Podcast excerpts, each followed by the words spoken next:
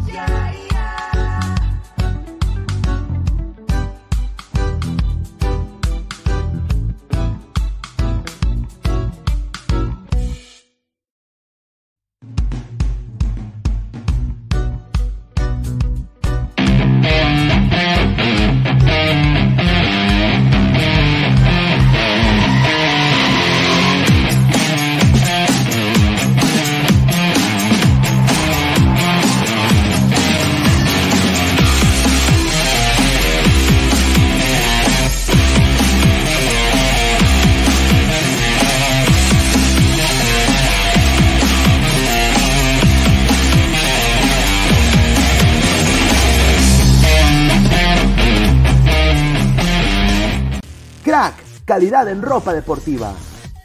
Artículos deportivos en general. Ventas al por mayor y menor. Aceptamos pedidos a provincia. Bidris, polos mangacero, bermudas, shorts, camisetas, chalecos, polos de vestir y mucho más. Estamos en Galería La Casona. Visítanos en la Avenida Bancay 368, Interior 192-193 y también Tirón Guayaga 462. WhatsApp 933-576-945 y en la www.cracksport.com. Crack, calidad en ropa deportiva.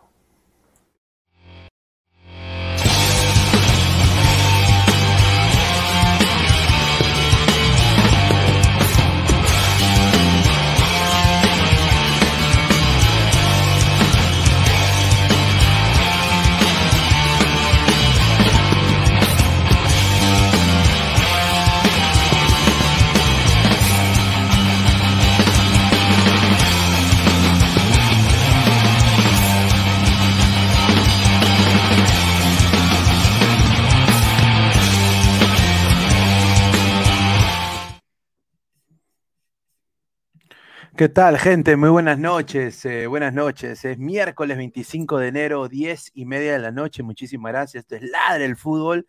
Estamos acá en vivo, más de 35 personas ahorita conectadas. Muchísimas gracias por estar acá con nosotros.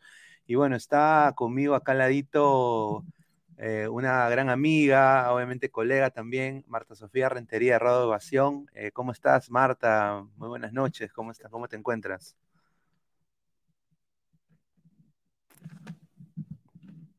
¿Aló, me escuchas? Uy, un poquito que la conexión, la conexión, la conexión. Ahora, ahora, ahora sí, ahora no te escucho muy bien. No sé si me puedes escuchar. ¿Aló? No, no se te escucha. Tu audio, tu audio. Sí, el audio, el audio, el audio. A ver, a ver, ¿qué tal, muchachos? ¿Qué tal? Ah, ustedes me escuchan bien, ¿no? ¿Me escuchan bien? ¿Sí? ¿Sí? Me escuchan bien. Ya ahorita se va a sumar Marta Sofía. Ha tenido problemas técnicos. Muchísimas gracias. A ver, quiero, quiero antes de, comenzar el programa, eh, a ver, ustedes saben de que la imagen del ladre del fútbol siempre ha sido un perro, ¿no? Es prácticamente parte de, de lo que es el, el aura del programa, ¿no? Y siempre el aura del programa ha sido un boxer, ¿no? Ustedes saben, ¿no? La gente fiel. Y bueno, hoy día he tenido una, un disparo en el corazón, ¿no? Lo digo. Eh, hoy día me enteré de que no, nuestro Nostra Ladra, ¿no? O nuestro Rocky, bueno, mi Rocky, pero el Nostra Ladra, posiblemente se nos vaya, no se nos vaya, ¿no? Y ha sido un, muy difícil para mí el día de hoy salir en vivo, siendo sincero. Eh, he pedido licencia en mi, en mi trabajo, en todos mis trabajos, pero estoy, estoy acá con ustedes, muchachos, porque si no estuviera, si no estuvieran ustedes, yo no sé qué haría. Entonces lo digo. Así que eh, vamos a darle la mejor calidad de vida posible. Ha estado Rocky conmigo nueve años, nueve años de mi vida, en lo más alto y en lo más bajo eh, de, de mis experiencias como persona, como ser humano. Y bueno, pues eh, vamos para adelante, muchachos, vamos para adelante porque creo que eh, el, el show tiene que continuar. Acá tenemos un programa que hacer. Y bueno, quiero nada más decirles de que estamos muy contentos de que esté Marta Sofía aquí, esté también, eh, ¿no? Eh, esté también, eh, también Chicharito, que va en unos minutos. Y, bueno, Ladra el Fútbol va a seguir con el boxer, siempre, hasta que yo esté acá, ¿no? El boxer va a ser la, la cara de este programa, ¿no? Y yo quiero nada más decirles eso a ustedes. Así que, a ver, acaba, acaba de volver eh, Marta Sofía, pero vamos a leer un par de comentarios. Dice, mucha fuerza Pineda, no, muchísimas gracias. El mejor amigo del hombre, Sebastián Ashkalay, un, un saludo. A ver, está Marta, ¿qué tal? Marta, ¿cómo estás? Eh, ¿Me ves? ¿Me escuchas? Hola, hola. Sí, sí, no se te escucha, no se te escucha. No, no se te escucha. Se te ve, pero no se te escucha. A ver, te voy a textear.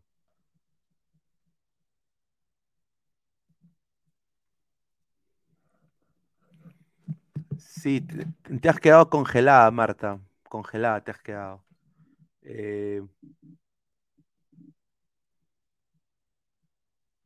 te has quedado congelada. Eh, sí, sí, se ha quedado congelada. A ver, vamos a leer comentarios de la gente. Duele, pero la ley de la vida, nada muere si se mantiene en el recuerdo. No, muy cierto. A ver, eh, dice Franca Nerú, Marta, cuando quieras, interprételo. No, no, no, a ver, yo, yo feliz, ¿no? Feliz eh, de que Marta esté acá con nosotros, eh, pero también a la vez eh, destrozado por, para adentro, ¿no? sinceramente. qué fría es la amiga que se congela, no, no ladra Rocky, Fuerza Pineda, no. Muchísimas gracias, Guti Crema, no, Fuerza Pineda, sí. José Félix, no, no, señor, no digas eso, hizo José Félix Carbuena Tazaico, no, PPP, no, sin duda. Eh, Pineda con esa ropa parece reptilo de los. Qué buena. No, a ver, a ver si Marta se, conecta eh, eh, en, un, ratito. creo que tenido, está teniendo problemas técnicos con su internet. Somos más de 60 personas en vivo. quiero agradecerles a todos por estar acá conmigo esta noche, que ha sido una noche catastrófica para mí y para mi familia. Eh, yo no sé cómo le voy a explicar a, mi hijita la pérdida, ¿no? Obviamente es algo muy difícil. Eh, si no fuera por ustedes, muchachos, o sea, yo estaría ya con mi botella de Jack, ¿no? Cantando y volver, volver, volver, ¿no? ¿No? O cantando la de la de Marco Antonio Solís, ¿no?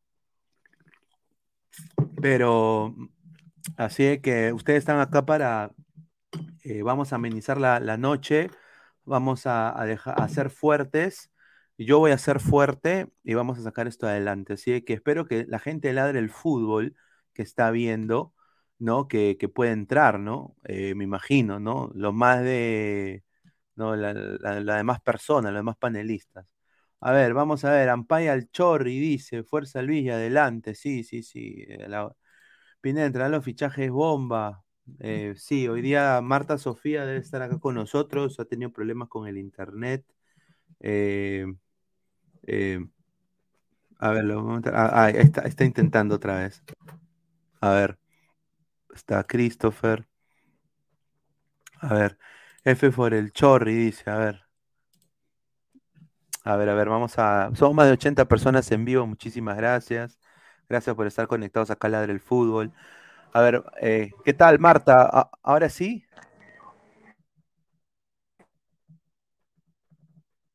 ¿Ahora sí me escuchas? Está muy lag, parece. Sí, sí, parece que es el internet. Eh, ahí está. Sí, parece que es el internet, Marta. A ver, a ver, si intentamos eh, una vez más. Marta, me escuchas? ¿Qué tal? Uy, qué pena, no sé, no se escucha nada, no sé. Sí, sí, está, está lag. A ver. A ver, eh, bueno, Christopher, buenas noches, ¿no? Eh, bienvenido a Ladre el Fútbol. Eh, llegó el ingeniero. quiero, no he tenido tiempo de poner el video, pero si van ustedes a las redes de Ladre el Fútbol, van a ver hoy día los chicos estuvieron cubriendo la zona mixta universitaria de deportes. Y bueno, pues eh, creo que hicieron un gran trabajo, tanto eh, Christopher, eh, Cami y al igual también Martín. Martín, ¿no? Así que acá se ha vuelto a conectar Sofía, a ver. A ver. Sí, se está congelada, Marta, dice. Hay lago o, falla en la conexión, dice. A ver, hola Inge, dice un saludo, Freddy López. hola, hola Marta, ahora sí, ¿nos escuchas?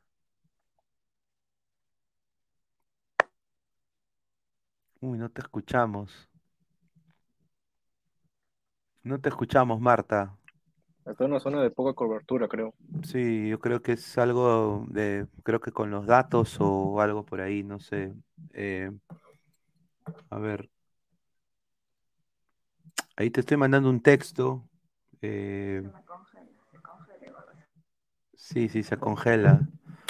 Se está congelando. No te escuchamos muy bien. eh, no te escuchamos nada, eh, Marta. Por alguna razón, sí. A ver, mm, eh, problemas técnicos que suceden. A ver, vamos a ir de frente con la información y, vamos a hablar sobre la Liga 1, ¿no? Que no le recibió garantías para la fecha 2. Nosotros estábamos listos, sinceramente, para hablar sobre, sobre lo que es eh, ya Ladra Rojinegro, que bueno, le mandamos un saludo a Marta, jugadora de vóley, no sabía que Marta era jugadora de vóley, ¿ah? Eh, entonces, eh, eh, a ver, le voy a decir a Marta si puede entrar en modo audio. Buena idea de, de Edwin, ¿ah? A ver.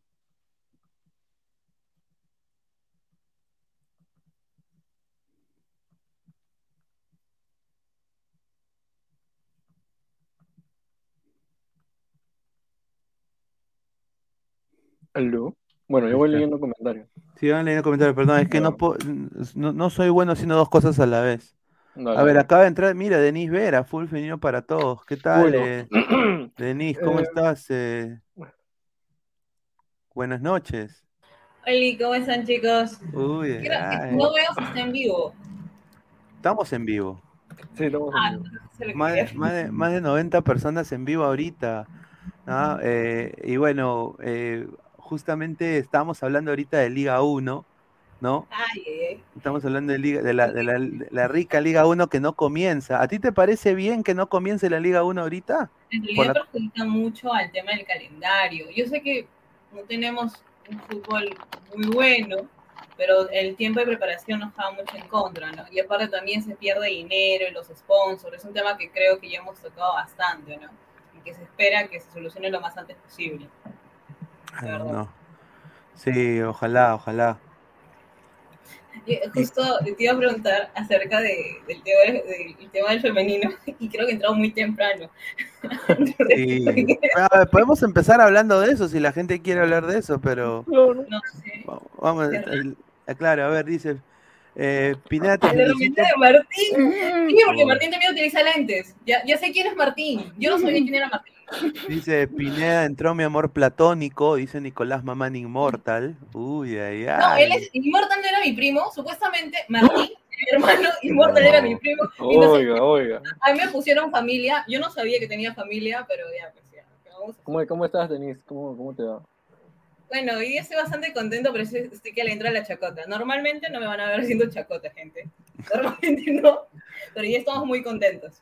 A ver, dice, entonces es Martina, dice, ahí está. No, pues. Qué feo nombre. Vayan a decirle Martín a sus flacas. Sí, Amy tiene que entrar también, sí. Sí, Amy, Amy va a entrar el día de, ma- de mañana, pero Marta Sofía está entrando, pero desafortunadamente tiene un problema técnico con su internet, así que va a intentar solucionar y ya se debe sumar en unos minutos. Lo que yo nada más digo, ¿dónde está el señor Gabriel? ¿Qué, qué está haciendo ese señor? No sé. Increíble. Desaparece, ¿no? Qué raro, ¿no? Raro, ¿no? Justo llegan las féminas y se van, ¿no? Qué raro, ¿no? Yo no he hecho Dice, nada. Yo no le he tratado Señor mal. a esa Pineda, usted prometió a Marta, ¿dónde está, señor? Marta ha No estado sé. acá, pero le falla el internet. Sea paciente, señor. El señor Seiya Pegasus tuvo que recorrer las 12 casas del santuario y fue paciente y al final le ganó al patriarca. Sea paciente, señor Seiya Pegasus. Se dice que Ah. lo bueno se hace esperar, chicos. Así Claro, Marta Sofía, Marta Sofía Marta Rentería. Marta tiene un marcapaso. Dice Wilfredo, hoy está contenta, Perucito eliminando con cero puntos. A ver, eh, tú viste, viste, Yo estoy bueno, contenta por otras cosas. Porque por el fútbol masculino Es nunca por, me lo, es por lo que ¿Perdón? tú me contaste, lo que me, lo que me contaste, ¿estás contenta? Sí. Ah, Sí. qué bueno, hablemos, hablemos de las bolas, ¿no? ¿De qué? Eh, no, pues de, de las bolas del, del mundial, la Oceanus, Ay, yo decía que. Oh, decía la, que- bo- la bola Oceanus, ¿no? Que, a ver, Le dices bolas y la gente creo que no la maña. O quizás lo va a manjar, pero con otro significado. ¿qué puedes es el- decir? es el- A ver, ¿qué, qué es lo innovador de esta pelota Oceanus? Eh, a ver, Denise. En realidad es una pelota la cual tiene, eh, primero, el Mundial de Fútbol Femenino comienza el 20 de julio y termina el 20 de agosto, la cual está llevándose a cabo en dos países que es eh, Australia y Nueva Zelanda. Es la primera vez que se, realiza, que se realiza ello y pues Adidas tuvo la mejor idea de combinar las dos culturas para poder crear esa pelota con una tecnología muy, muy parecida a lo que vendría a ser la pelota del Mundial. Muy, muy parecida, casi la misma, pero muy, muy parecida. Entonces, con el tema de velocidad para medir. sí. Entonces, ¿entró? A ver. Hola, hola, Marta Sofía, ¿cómo estás? Buenas noches. Ahora sí, creo que sí. ¿Me Ah, escuchan con ahora- normalidad? ¿Todo bien? Ahora sí, ahora sí, bien, se, te escucha, se te escucha fuerte y claro. Ay, qué, ¿Qué tal? La que está con qué gusto. Ahí está, felizmente, ahí está, muy bien, bueno, qué, qué gusto que estés acá con nosotros. Y bueno, justamente estamos ahorita, te presento bueno, a Denise y a Christopher, también están acá con nosotros. Eh, y bueno, estamos hablando ahorita del Mundial Femenino, ¿no? Eh, que es parte de la pauta. No estamos hablando un poquito del Mundial Femenino, no sé si tú, tú vas a llegar a ver alguno de los partidos, ¿te interesa ver eh, estos partidos de- del Mundial Femenino que ya se vienen? Di que sí, di que sí. Hola, ¿qué tal? Chicos, buenas noches. Bueno, en primer lugar, brindarle un saludo muy cordial a toda la gente que se está conectando, al igual que, que a ustedes, eh, con quien hoy voy a compartir en este programa eh, distintas, de repente no coincidir, pero distintas opiniones con respecto a este deporte tan bonito, ¿no? Que es el fútbol. ¿Qué tal? ¿Cómo están? Buenas noches. No, muy bien, Sofía, no, encantado de que estés eh, acá con nosotros. Y bueno, bienvenida acá a Ladre el Fútbol otra vez, así que estamos muy contentos de que, de que estés. Y bueno, estamos acá justamente hablando de lo que se viene al Mundial Femenino, ¿no? Que es una, Sí. un, un evento muy grande, ¿no? En dos países, como lo decía Denise, Australia y Nueva Zelanda. ¿Tú vas a, te interesa ver este Mundial? Eh, eh, te, te llama la atención? Eh, yo creo que todos deberíamos ver el mundial, ¿no? ¿No, no, no, ¿no crees tú eso, Sofía? Por supuesto, de hecho, ¿no? De hecho que sí. Ahora, el fútbol es un deporte que, lo practican varones, mujeres, lo practican niños, eh, jóvenes, personas adultas, o sea, es un deporte globalizado, ¿no? Es un, y por sí, de por sí, siempre le decimos, porque, porque encabeza los intereses de la gente, Claro, no, no, no, sí, sin duda. Eh, y Yo bueno, tengo yo... una pregunta Dale, para- dale, dale, para- Christopher. para- Perdón, perdón, que te corté. Yo tengo una pregunta para Denise. Dime. Eh, este nuevo balón que se llama el Ocean. Oceans, Oceans Pro, eh, ¿qué peculiaridad nueva pre- presenta en cuanto a su este mundial femenino tiene que ver que toda la gente Perdón, me- cruzó creo que la comunicación. Tiene ¿Estás, estás muteado, estás muteado. No, no, yo creo de que sí, sí, debería sin duda todo el mundo ver este mundial, ¿no? Yo creo que eh, es, es un, es un evento mundial y deberían todos verlo. Yo creo Mira. que... Dale, dale, Denise. Perdón, te- que creo que mi, que mi red está mal. Pero a ver, si no entro. Pero si se me escucha, discúlpame. Sí, sí, se te escucha. sí, sí. ¿Sí? Ah, ya. Me, perdóname, Christopher, creo que me habías preguntado las características del balón. Sí, más allá de las características eh, culturales que presenta esta pelota, Ah, este ok. balón nuevo, eh, ¿cómo, qué, qué es lo diferente este de balón? ¿Es como la Yabulani, que es globo? Sí, ¿Es exacto, como- claro, pero acá hay algo que tenemos que resaltar. Por ejemplo, desde la presentación que se hizo el día de ayer del balón, que fue, mejor dicho, lo trajo en helicóptero hasta donde se, donde el parque donde el cual habían hecho una activación con Adidas, eh, algo que llamó muchísimo la atención, que porque fue un balón el de muestra de 4 metros que se presentó, y pues hablando de las características de él, pues es, tiene la tecnología de lo que vendría a ser que está vinculada con un sistema de suspensión. Esto sí lo voy a leer porque es muy técnico, ¿ya? Así que escuchen con mucha atención. Dice, eh, un sistema de suspensión en el centro del balón que alberga y estabiliza con un sensor de movimiento, la cual proporciona una mayor información para que se puedan dar los datos de movimiento del balón. esta batería es recargable. O sea, tiene, sí es cierto, se parece mucho al balón de, lo que se ha llevado al mundial, pero la novedad es que en el más femenino no se llevaban ese tipo de, este tipo de tecnología, ese tipo de eventos, además el tema del bar. Entonces, es bastante, es bastante bueno que se comience a emplear, ¿me entienden? Y también el tema del cuero de polio, perdóname, el nombre es poliuret. No, Exacto, ese mismo. Entonces, que se está trabajando. Entonces, vamos, vamos dándole una relevancia a este balón, más, que, más de lo cultural, también el tema tecnológico que está trabajando. Entonces, vamos muy, muy bien. Como te decía, anteriormente en las ocho versiones que se ha habido de, de, lo que vendría a ser los mundiales, no se había dado esta relevancia y mucho menos un balón así. Para nosotros, en el fútbol femenino, es algo bastante nuevo y bueno. Claro, claro. No, sin duda va a ser un, un gran evento, ¿no? Acá Marta, ¿ya, ya nos escuchas? ¿Nos ves bien? Eh, ¿Nos escucha bien? Mira, para, para cerrar ya si no el tema del Mundial, quisiera comentarte que hay cuatro selecciones que van a participar por primera vez, la cual, la cual es Irlanda, Marruecos, Vietnam y, y Bambia. Y además el partido inaugural será el 20 de julio de Nueva, de Nueva Zelanda versus Noruega. Recordemos que Noruega ya ha ganado un mundial en el año 1995. Ah, como te mencionaba, esta es su novena edición y el, que, el que se lleva más de cuatro victorias es Estados Unidos, ¿no? Esos son los datos que te podría conversar hoy día del Mundial, este, lo que va a ser del 20 de julio al 20 de agosto. Yo creo que Estados Unidos tiene gran chance de llegar, yo voy a decir, eh, sin duda la semifinal puede llegar, pero España también está siendo un equipo importante, ¿no? Eh, España también eh, diría Australia tiene buen Alemania, equipo, Alemania, Japón. Hay, hay mucha competencia en el fútbol femenino ahorita. Pero ahora, metiéndonos al tema de Perú, eh, ¿cuánto nos va, o sea, sinceramente, mano al pecho, y se lo pasa la pelota a Sofía? Eh, el fútbol femenino en el Perú, ¿no? Obviamente tiene la liga, creo, dos años de incepción. Eh, Alianza, obviamente, ha sido campeona los dos años. ¿Tú crees que vamos a llegar algún día al, Mundial de, Fútbol Femenino? ¿Estamos en buenos pasos?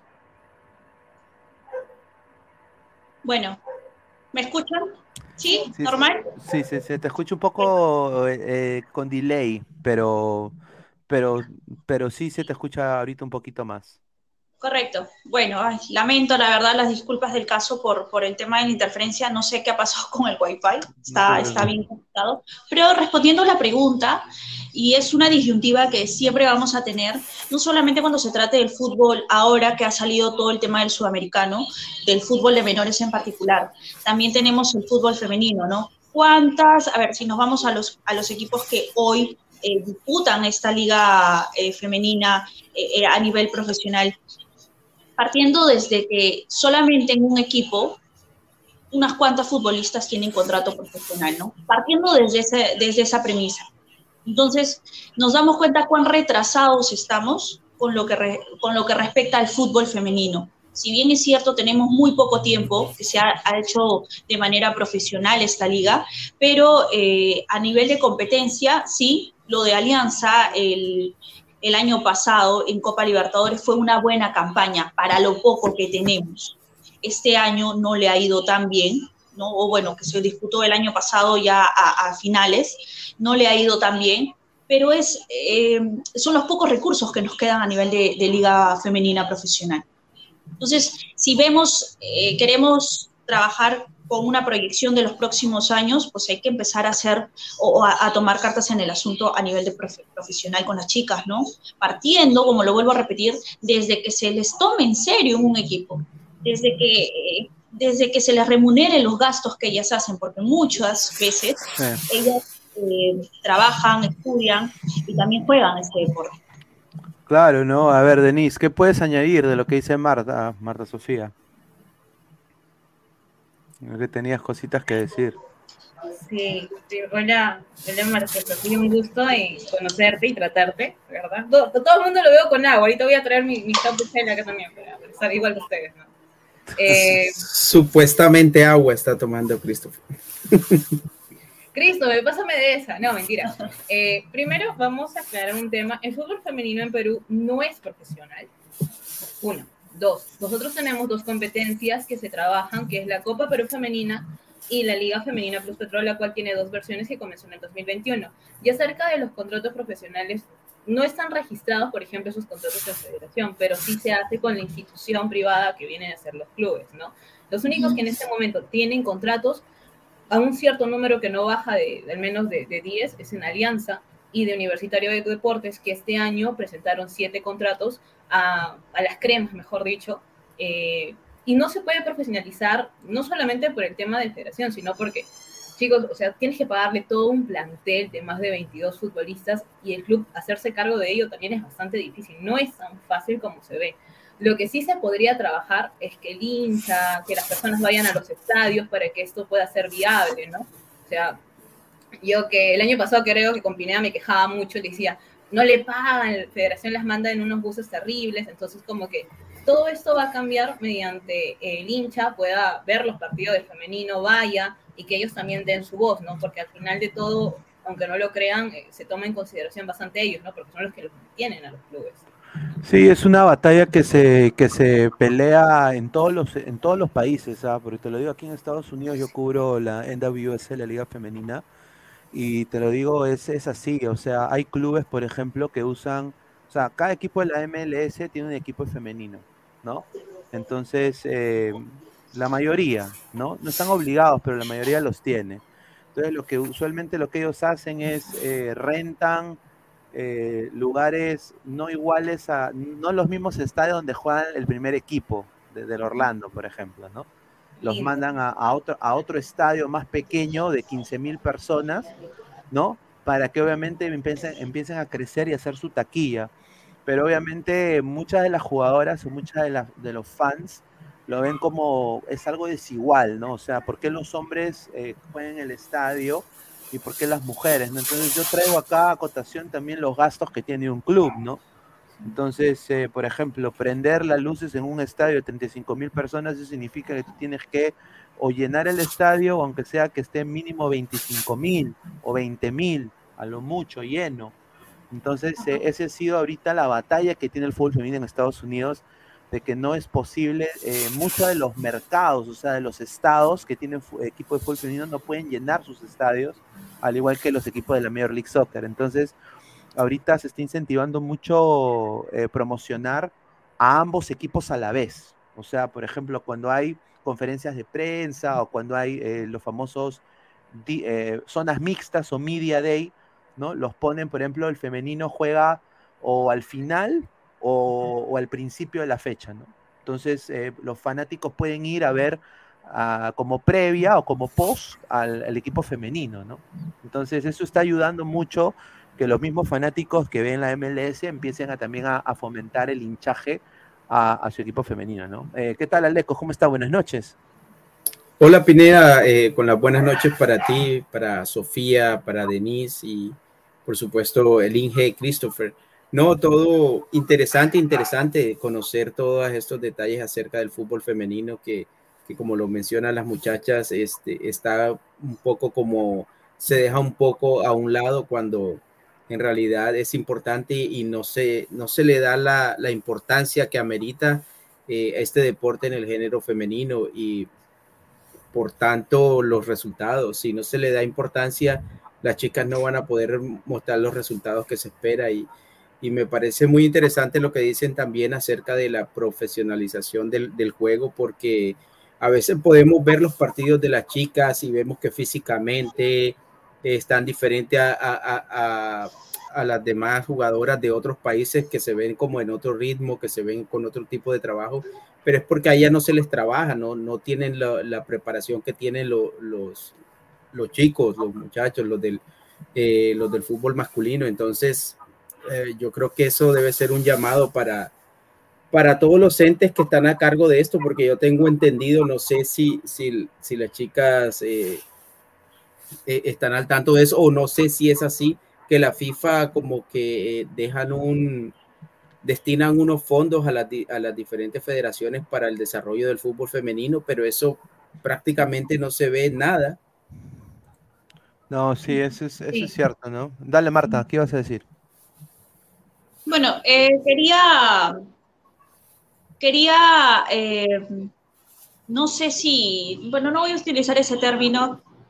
Eh, cuando yo me refería al tema de profesional, y ahí voy a discrepar un poco contigo, Denise, me refiero netamente a porque estas chicas eh, se han dedicado o se han formado, quizás no todas, pero la gran mayoría se ha formado para, para tener o adjudicarse el tema de, o el término profesional. ¿En qué sentido? Profesional es cuando una persona ejerce, ejerce cierta labor en la que ha trabajado. Estas chicas vienen formándose hace mucho tiempo. Hay chicas que sí destacan más que otras, hay chicas que tienen eh, más cualidades, mm, de repente el talento un paso adelante a diferencia de otras, pero eh, no hay que desmerecer y no, no creo también llevarlo tanto por el tema del populismo de que, de que el hincha tiene, sí, el hincha, eh, lastimosamente vivimos en una sociedad muy machista en que Sí. todo se, se- se centra en lo que es varón, varón, varón, ¿no? Ya sea en menores, ya sea en reserva y ya sea en, la- en el tema profesional. Más creo que es la responsabilidad netamente de las cabezas, eh, ya sea eh, federación, ya sea IPD, No tiene nada que ver, o sea, el IPD no, no juega. hay tema, ¿no? El deporte en el Perú, y no solamente es, eh, hablo del fútbol, ¿ah? incluso en el vóley.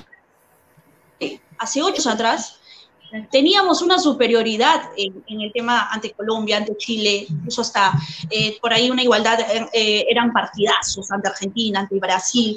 Y hoy en día estas elecciones nos superan. Entonces, para no irnos tan, tan, tanto del tema, me refiero a que no solamente es en un deporte, es en toda la, la gran mayoría de Claro. deportes, excepto de la marchista, ¿no?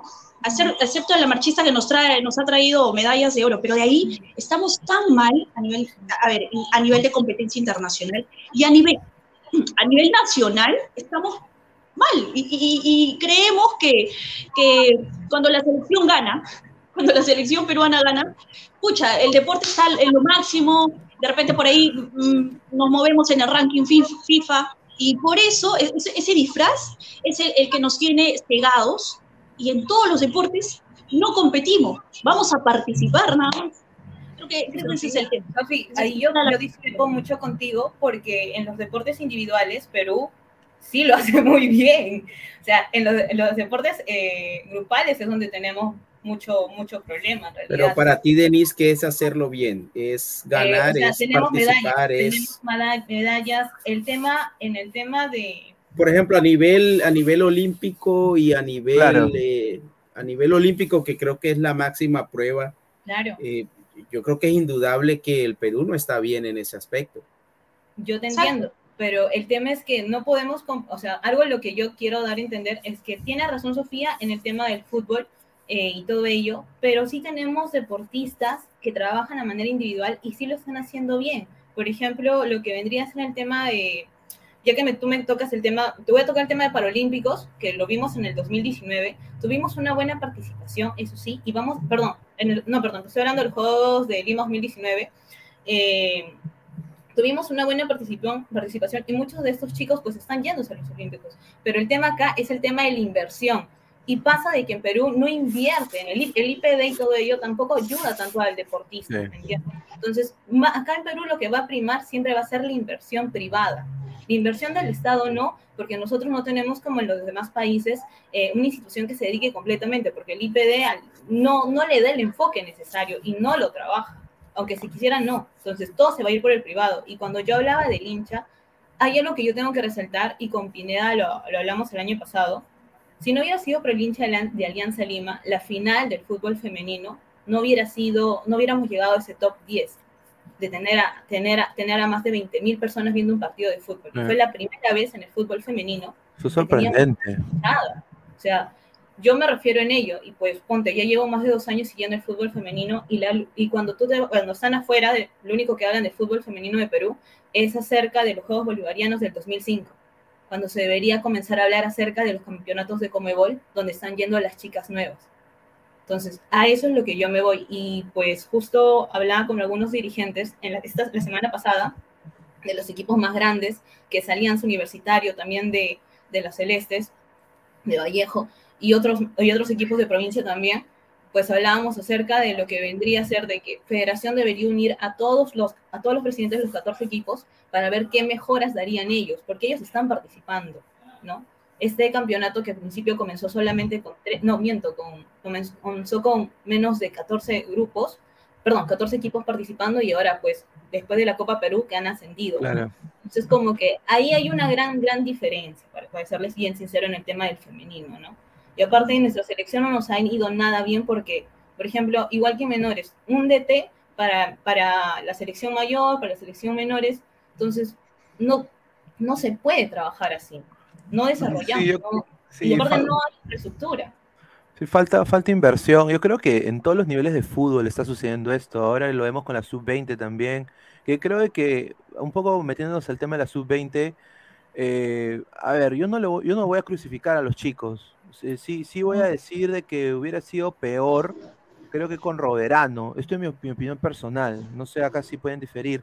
Pero, por ejemplo, Serna, o sea, no puede tampoco hacer magia. Ahora, yo qué rescato esta selección de, de, estos cero puntos. Eh, y yo rescato que tenemos quizás tres elementos de esa selección que quizás Reynoso pueda ver y, y evaluar y ver para la selección mayor, ¿no? Catriel, este, este chico de, Piratas, que es muy bueno, y Aarón Sánchez, diría yo, ¿no? No sé, eh, pero ha, quedado, ha, quedado, retratado Perú de que, dado de que no, no ponemos a los jóvenes a jugar, eh, hemos perdido tanto tiempo sin jugar eh, una, una, un torneo sub-20, ahí están los resultados, ¿no? No sé tú qué piensas de, la presentación de la sub-20, Marta Sofía. Bueno, hay tantas cosas por decir. Eh, de hecho, que los comentarios que han, han, resaltado más es eh, desprestigiando completamente al equipo, al estilo de Jaime Serna, y etcétera, ¿no? O sea, como lo dije en ovación, como lo, he dicho en las veces que me ha tocado hablar de sub-20 e incluso hablar del trabajo de menores en sí, eh, no es bueno el trabajo que, que, se está dando en el tema formativo y los resultados y, lastimosamente eh, las presentaciones que se dan a nivel internacional, de hecho que, son el mejor espejo para darnos cuenta que estamos haciendo mal, pero es lo mismo, ¿no? Lo, lo he dicho anteriormente, esto va a pasar cada sudamericano. Cada sudamericano vamos a darle con palo a los chicos, vamos a darle con palo al técnico que sea de turno, que, esté de turno, le vamos a dar con palo al, presidente que esté, siempre y cuando eh, se siga trabajando con el mismo mecanismo, ¿no? O sea, que nos importe un pepino el tema de menores. Y, te lo digo particularmente porque porque, a ver, yo veo que muchos se rajan las vestiduras y dicen, yo menores, yo menores. Claro, te vas a, a, los clásicos de reserva, te vas a los clásicos chicos de repente ocho, pero acá, acá nosotros en menores, eh, es el campeonato más, más importante, la Copa Federación, ¿no? Que compite oro, plata A, plata B y torneo promocional. Son los equipos que están aspirando a subir a, plata B y así sucesivamente. Es una, es una pirámide jerárquica de, posiciones, ¿no? En el caso de oro, ahí tenemos Alianza, Cristal, la U, eh, Deportivo Municipal, los equipos que normalmente nosotros podemos verlos en, en la Liga 1. Y de ahí también tenemos el tema de reserva. Pero si tú te das, bueno, yo que, he podido eh, cubrir el año pasado, todo el 2022 me tocó cubrir netamente Copa Federación. Yo he venido siguiendo el tema de Copa Federación, pero no lo he hecho en, forma de, reportera, ¿no? O sea, esta vez me tocó y el trabajo es, eh, mi trabajo ha sido bastante bonito, me ha gustado, me ha dejado mucho. Yo he empezado el tema de ejercer mi carrera haciendo menores y, me siento muy orgullosa del trabajo porque en sí, eh, y lo voy a decir, ¿ah? a ver, en la federación y en los, en los grandes entes rectores que rigen el tema del fútbol nacional, hay gente muy profesional, sí, hay gente que tiene eh, estudios en Orlando, hay gente que tiene estudios de Alemania, que viene con estudios del PSG, o sea, un montón, cartones por doquier. Pero no hay gente que se ensucie los zapatos y sepa nuestra realidad. Claro. Que, no todo es a nivel de Lima, también está el, el tema del interior del país, o sea, falta gente que, en verdad sepa la realidad de nosotros. En el tema formativo estamos mal, muy mal. Sí. Partiendo desde que eh, hay equipos que cobran, que cobran ¿ah? Eh, para que le den una carta pase a un chico o, o que cobran para que un chico integre las filas. He escuchado mucho de esta selección que dicen, oye, esta gente está seleccionada a dedo. No me consta, yo no lo voy a decir. No, pero parece, ¿ah? En porque eh, no, yo, yo puedo decir que hay gente, eh, chicos que no han ido a, esta, a este sudamericano, ya sea por lesión o porque los técnicos decidió no llevarlos, continuar el proceso con otra gente. Supuesta mejor, eh, a ver, en un, en un mejor estado físico, que lastimosamente, eh, porque yo no soy quien para juzgarlo, lastimosamente hemos visto, el estado físico ha sido lo que más decepcionante. Eh, o más decepción nos ha causado, ¿no? Los chicos ya a partir del minuto 60, 70 no corrían, estaban parados en el campo, trotaban nada más, no corrían, cuando en verdad eh, el, partido lo, requería, ¿no? Bueno, en fin. Ahora, si regresamos al tema de, de sub-20, eh, sin ideas, una sub-20 que se ha ido con lo, que, lo poco que tenía, ha pasado por distintos procesos, que fue la elección de Roberano, luego interinamente asumió Flavio Maestri, y, y bueno, quien dio la cara para esto ha sido Jaime Cerda. Yo creo que así haya ido Roberano, así haya ido Maestri, así haya ido Gareca con esta selección, la- el resultado, los resultados hubiesen sido los mismos, porque eh, no hay con qué, no hay con qué dar la talla en estos torneos eh, eh, en los que sí hay gente destacada, ¿no? Tú me mencionabas que tienes a- de repente en tu podio a tres personas. Sí, diría tres jugadores interesantes. Eh, los, los- si me preguntas a mí, yo te dé tres y, y Denis va a dar tres más y vamos a, a- no vamos a coincidir. Pero, eh, pero son, a ver, son escogen, o bueno, escogencias, no no es el término. A ver, eh, podemos escoger a chicos que, que en verdad han dado o, o el rendimiento no ha sido el correcto, sino es porque, ah, porque en fin, pero no es que haya sido, no es que haya sido un buen rendimiento, ¿no? Sí, a ver, a ver, yo quiero. Claro, claro, yo concuerdo contigo. Netamente, eh, defensivamente lo hemos hecho mal, hemos tra- trabajado pésimo eh, defensivamente. Entonces, si, si defensivamente no lo trabajamos bien, del medio campo hacia adelante no podemos pedir que Catriel Cabello se luzca, que Sebastián Pinao se luzca, que lo haga. No podemos hacer eso. ¿Por por qué? Porque salir jugando, los conceptos no son los correctos, constantes en el tema de la salida. Si, si, se te agrupa mayor gente del equipo rival por un lado y quieres salir jugando por ese lado, son errores de conceptos básicos, pero los chicos a nivel formativo no tienen esa, no tienen la correcta información de conceptos, entonces no podemos pedir grandes cosas. No, eh, yo creo que tienes mucha razón en eso eh, y yo quiero añadir acá de que yo sí creo de que hay, hay jugadores que, que son puestos acá porque sus clubes lo piden o la gente va a tocar puertas. U- u- y acá lo digo siendo yo también quizás un poco simpatizante de, de- de Alianza en el tema de Cluiver Aguilar, por ejemplo. ¿no? O sea, un jugador que yo creo que va a regresar al Perú, esa es mi opinión. Yo creo que en el, el Lommel ya ha visto esta presentación y ha dicho nunca más. Eh, al igual diría yo, una no equitativa dosis de prensa para algunos jugadores y otros no. Por ejemplo, Yankee, lo hemos visto creo en dos videos de selección. Pero a Otoya lo veo hasta en la sopa. Y yo nada más lo digo porque yo he vivido y yo he visto Otoya jugar en MLS Next antes de que, que llegue en, el San José Earthquakes. Y ya, o sea, estuvo en el proceso de San José y todo lo que tú quieras, pero él se fue de la MLS, o sea, por propia decisión, no lo votaron. Él dijo, yo corto mi proceso porque me quiero ir a estudiar una carrera. Y se va a jugar a la Universidad de Irvine de California y deja prácticamente, el club se molestó, dijo, oye, tú vas a romper tu proceso, sí, y después termina, se gradúa, un año y viene la, la opción de cristal. Entonces yo digo, e- estos chicos, no sé quién los está aconsejando para cortar su proceso de crecimiento aquí en Estados Unidos, donde hay mejor infraestructura. Quizás la liga no está al nivel de Sudamérica como Brasil o Argentina, pero el nivel de infraestructura y de crecimiento hay en este país, en Estados Unidos. Entonces, ¿cómo tú cortas eso para llegar a cristal? Y, ni siquiera estás garantizado a ser titular, ¿no? Porque el titular va a ser Brenner.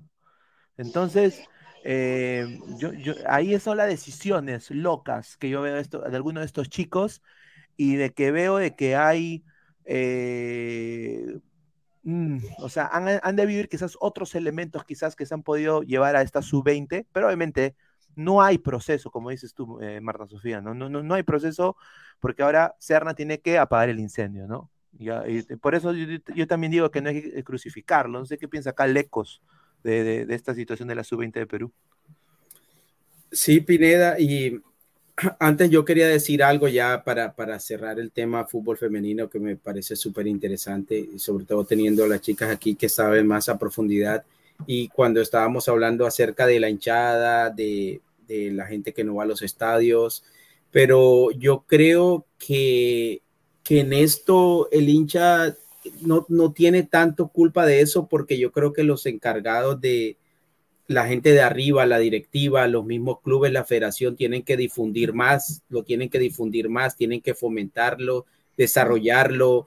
Tú, mira, este espacio que, que estamos teniendo ahora en, en, en, Ladra el Fútbol, humildemente en YouTube, tú no lo ves en, en ningún otro lado. Preferimos, el, en el deporte se prefiere hablar día y noche, 24/7 del mismo tema, todos el mismo tema, pero, pero no le dan por ahí cabida, un paréntesis al fútbol femenino y queremos, la gente ni siquiera sabe cuándo hay partido y cuándo no, quiénes juegan, quiénes no juegan, eh, las jugadoras importantes, no sabemos eso, menos le vas a pedir a la persona que compre una entrada para ir a ver un partido, claro. tienes que ayudarlo, tienes que fomentarlo, tiene que ir de la mano de los, de los, del equipo masculino, porque no hacen la previa de los partidos de Alianza, de la U, de todos, eh, pone a las muchachas a jugar antes, la misma gente que va a ver Alianza, el equipo profesional, puede ver el equipo femenino, etcétera. Y, pasando a lo, de, a lo que mencionábamos de, de la sub-20 y, este nuevo fracaso, yo creo que todos coincidimos, yo coincido en lo que tú dices, coincido en lo que dice Sofía, y, es así, el problema yo creo que ya está detectado y si, si lo podemos hacer nosotros que estamos afuera y, y, podemos ver lo que falta, yo me imagino que la gente que está adentro, la gente de pantalón largo, los directivos, eh, saben qué hacer. Yo creo que es, es, es tan sencillo como parece, empezar a trabajar y empezar a actuar. Entonces, si no se hace nada diferente, eh, no puedes esperar obtener resultados diferentes. Si no trabajas de una forma diferente para el siguiente sudamericano, las siguientes selecciones juveniles, los resultados van a ser los mismos y todo se va a repetir como un ciclo y sin que nada pase. A ver, vamos a leer comentarios y ahí pasar con, el, con las opiniones acá de Denise y de, Christopher. Alonso dice, eh, Paredes, Cluiver Aguilar con razón es suplente en la segunda de Bélgica. Ya, Wilfredo dice, con el respeto que se merecen, falta mucho somatotipo en el fútbol femenino. Uy, ay, a ver, eh, no sé si le quiere responder ahí, Denise, eh, al señor Wilfredo. Yo no le voy a decir que no, porque tiene razón. O sea, yo, mira, yo ya me he vivido una Copa América con cero goles y con 18 en contra. Y aún así seguía alentando y haciendo mi cobertura de la manera más tranquila cuando se burlaban de mi país. Yo ya he vivido eso el año pasado en Colombia, entonces como que hay muchas cosas en las cuales se puede manejar siempre y cuando comience eh, todo el tema de deportes desde muy menor y pues ahorita estamos viendo que hay una, hay una mejora sí, pero se puede trabajar de mayor, eh, en, en mayores cantidades, mejor dicho, ¿no? O de mayor mejor manera. Y sobre las previas del partido que, que nos dice nuestro compañero, yo también eh, recuerdo que así Jenny Inocente pues, le pregunté a uno de los directivos, no voy a mencionar el club, y me, y me contestó, me dijo, Denise, tú que, tú que siempre paras así súper feliz y contenta, pues te cuento que eso no se puede hacer porque son dos canales diferentes que transmiten los partidos. Entonces, se cruzan los horarios, se cruza el personal y es muy difícil hacer que dos casas televisoras pues de diferentes momentos pues, puedan trabajar. Entonces, yo me fui súper triste, recuerdo ese día del estadio, pero es, eso era, era, por eso que Perú no lo hacía, ¿no? Y también acerca de los partidos hasta amistosos. Pineda, pues el año pasado vino. En, Pineda, recuérdanos en qué mes viniste. Sí, en noviembre, eh, vine en noviembre, estuve cubriendo el Perú-Ecuador, full femenino en la San Marcos, sí. Y el estadio era vacío, vacío, y pues había, creo que había el, el concierto de, Mal, de, Maluma, de Maluma era, ¿verdad? No, era de... No sé, con, de Wampi, creo que era. Eh, de conejo, no, del conejo malo, de Ah, de conejo Bad malo. Bunny, Bad Bunny. De Bad Bunny, ya. Ya, ¿Por qué lo menciono? Eh, porque justo yo preguntaba por qué Federación no había hecho la promoción del partido y me decía, era muy difícil competir con este concierto, ¿no? Entonces, hay que tener una mejor planificación también con el tema de- del fútbol femenino. Es lo que a nosotros nos ha faltado y supuestamente este año se iba a mejorar, pero estamos, eh, perdón, ¿qué día estamos? Estamos miércoles 25 y hasta el momento no han mencionado las bases de la Liga Femenina Plus Petrol. Tampoco tenemos, no, tampoco tenemos feature, entonces lo único que han mencionado por entrevistas que he podido sacar es que comienza en marzo, pero la promoción dónde queda, eso es, un- Ah. eso es un gran problema, ¿no? Y también definir quién es la casa televisora, que este año va A a los partidos. A ver, Joseph Slava Selem dice, salud de Chiclayo, ya no se puede caer tan bajo en la selección sub-20, ya se hizo todos los diagnósticos y nadie, nada cambia, dice, ¿ah? A ver, eh, Alecos dice, por lo visto hoy, dice Carlos Guamaní, Colombia tiene la obligación de clasificar ante una Argentina pedorra, sería una vergüenza que te elimine un equipo pichiruchi, por lo, por lo visto hasta hoy, dice, ¿ah? A ver, ¿qué yo tengo una pregunta. Eh, a ver, todos ahorita estamos hablando mucho de lo que, de lo que engloba todos los problemas, las críticas de lo que atraviesa nuestro fútbol, ¿no? Yo quiero preguntarle algo a la señorita Marta Sofía, nuestra invitada. Es, ¿cómo tú planteas o cómo tú estructurarías de una mejor forma eh, la sub, ¿no? La sub-20 para que, digamos, sea competitiva a nivel de Sudamérica, según tu análisis y percepción? Ah, pues comencemos porque eh, en la federación empiece la construcción o se empiece a dar uso de centros solamente a la videna. Tenemos a nivel nacional proyectos de construcción que quedó en nada y eso se dio en el, en el mandato o bueno, en, eh, cuando Manuel Burga estaba a la cabeza de la federación. Mira, ni siquiera cuando estuvo, el, el- ¿quién fue el siguiente que está preso ahora? Eh, Eh, Oviedo, Oviedo. Oviedo. Ahora con, con lo de con lo de Lozano, que no vemos ningún, ningún avance. A ver, dígame, ¿cuánto? Mira, ha pasado dos a tres, no, dos, han pasado dos mandatos a nivel de, de federación. No vemos construcciones o, o inversiones en el tema de centros de, alto- de altos rendimientos. Eso es uno. Dos, en el caso de, de personas que estén preparadas. Ahora se ha escogido a José del Solar, ¿no? El Chemo del Solar.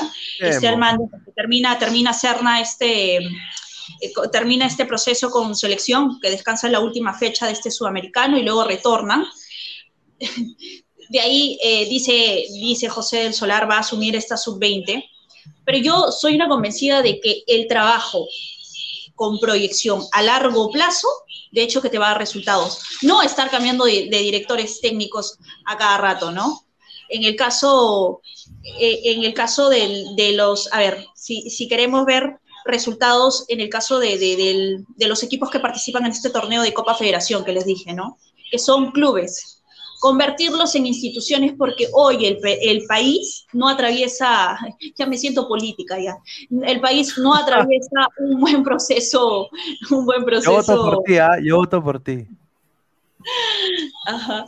Bueno, no procesa, eh, no, no, se, se me fue para hacer el chiste. A ver, en el caso de, de las instituciones, eh, perdón, de los clubes que, o- que, que se podrían convertir a instituciones, ¿para qué? Para que les den, a ver, el chico talentoso no tenga que pagar, no tenga que, asumir tanto, se valore, se cuide. Hoy en día, lo, lo que más se pide en estos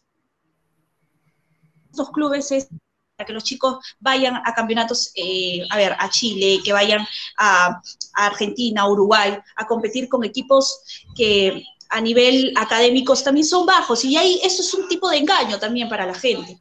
La cuestión es llenarse los bolsillos. Y eso, y eso no hablo puntualmente de un club, ¿ah? hablo que la gran mayoría de clubes hace eso. Por acá, a ver, eh, otra, otra cosa, a ver, a nivel de sub-20, como, como les vuelvo a decir, o les, vuelvo a repetir, eh, hemos visto la gran ventaja que nos han sacado otros equipos, eh, y bien la acotación que hacía el oyente con respecto al somatotipo, ¿no? Hay que meterle un poquito más de punche con respecto a la alimentación, al tema de nutrición. Nutricionista, sí. Exacto, porque Sí, nos así está es. superando en el tema de los pesos, no solamente el tema de los pesos, ¿ah? el tema de la estatura, por eso hablaba del somatotipo. Sí, Somatotipo han es- bajado. A ver, dice que la. Esto yo vi en el diario El Comercio, que el peruano promedio era de metro setenta y cinco hace como 20 años. Y de que ahora es metro sesenta y nueve, ni llega al 70. Ahora no sé si están comiendo. No sé qué, qué, ha pasado. No hay educación física. Sí, Pero, No, mucha es gente que va. ahí, ahí hay un, ahí hay un dilema también. ¿Por qué? Porque yo en lo particular soy, a ver, soy muy, discrepo mucho con el tema de que eh, se le diga al peruano o se le seleccione al peruano y diga, no, para, para ser delantero tiene que tener tal estatura. Claro, eso, eso, eso puede ser en alguno de los casos. O en, el, en alguno de los puestos.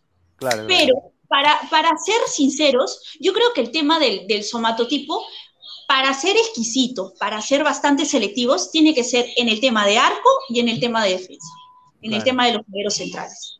¿Por qué? Porque hoy en día se ha robotizado mucho al fútbol. El, el técnico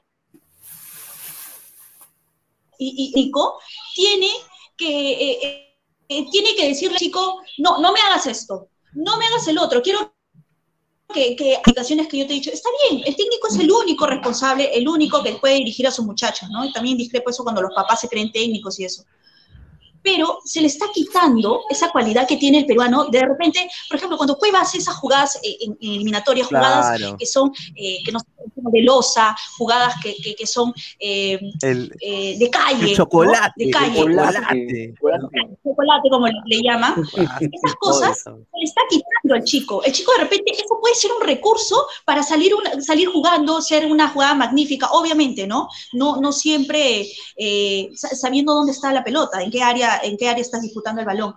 Pero a eso me refiero, a que hay, hay jugadores de repente de no tan gran estatura y, y- y jugadores que, que tienen talento para salir jugando, pero que no, que se les restringe el tema de, el tema de, de- de salir jugando, lo vuelvo a repetir, valga la, la redundancia, y también el tema de que, no, no es muy chato, pero el chico, el chico tiene gol, no, pero es muy chato. Y a Johan Fano, mira, Johan Fano, ¿te acuerdas de Johan Fano?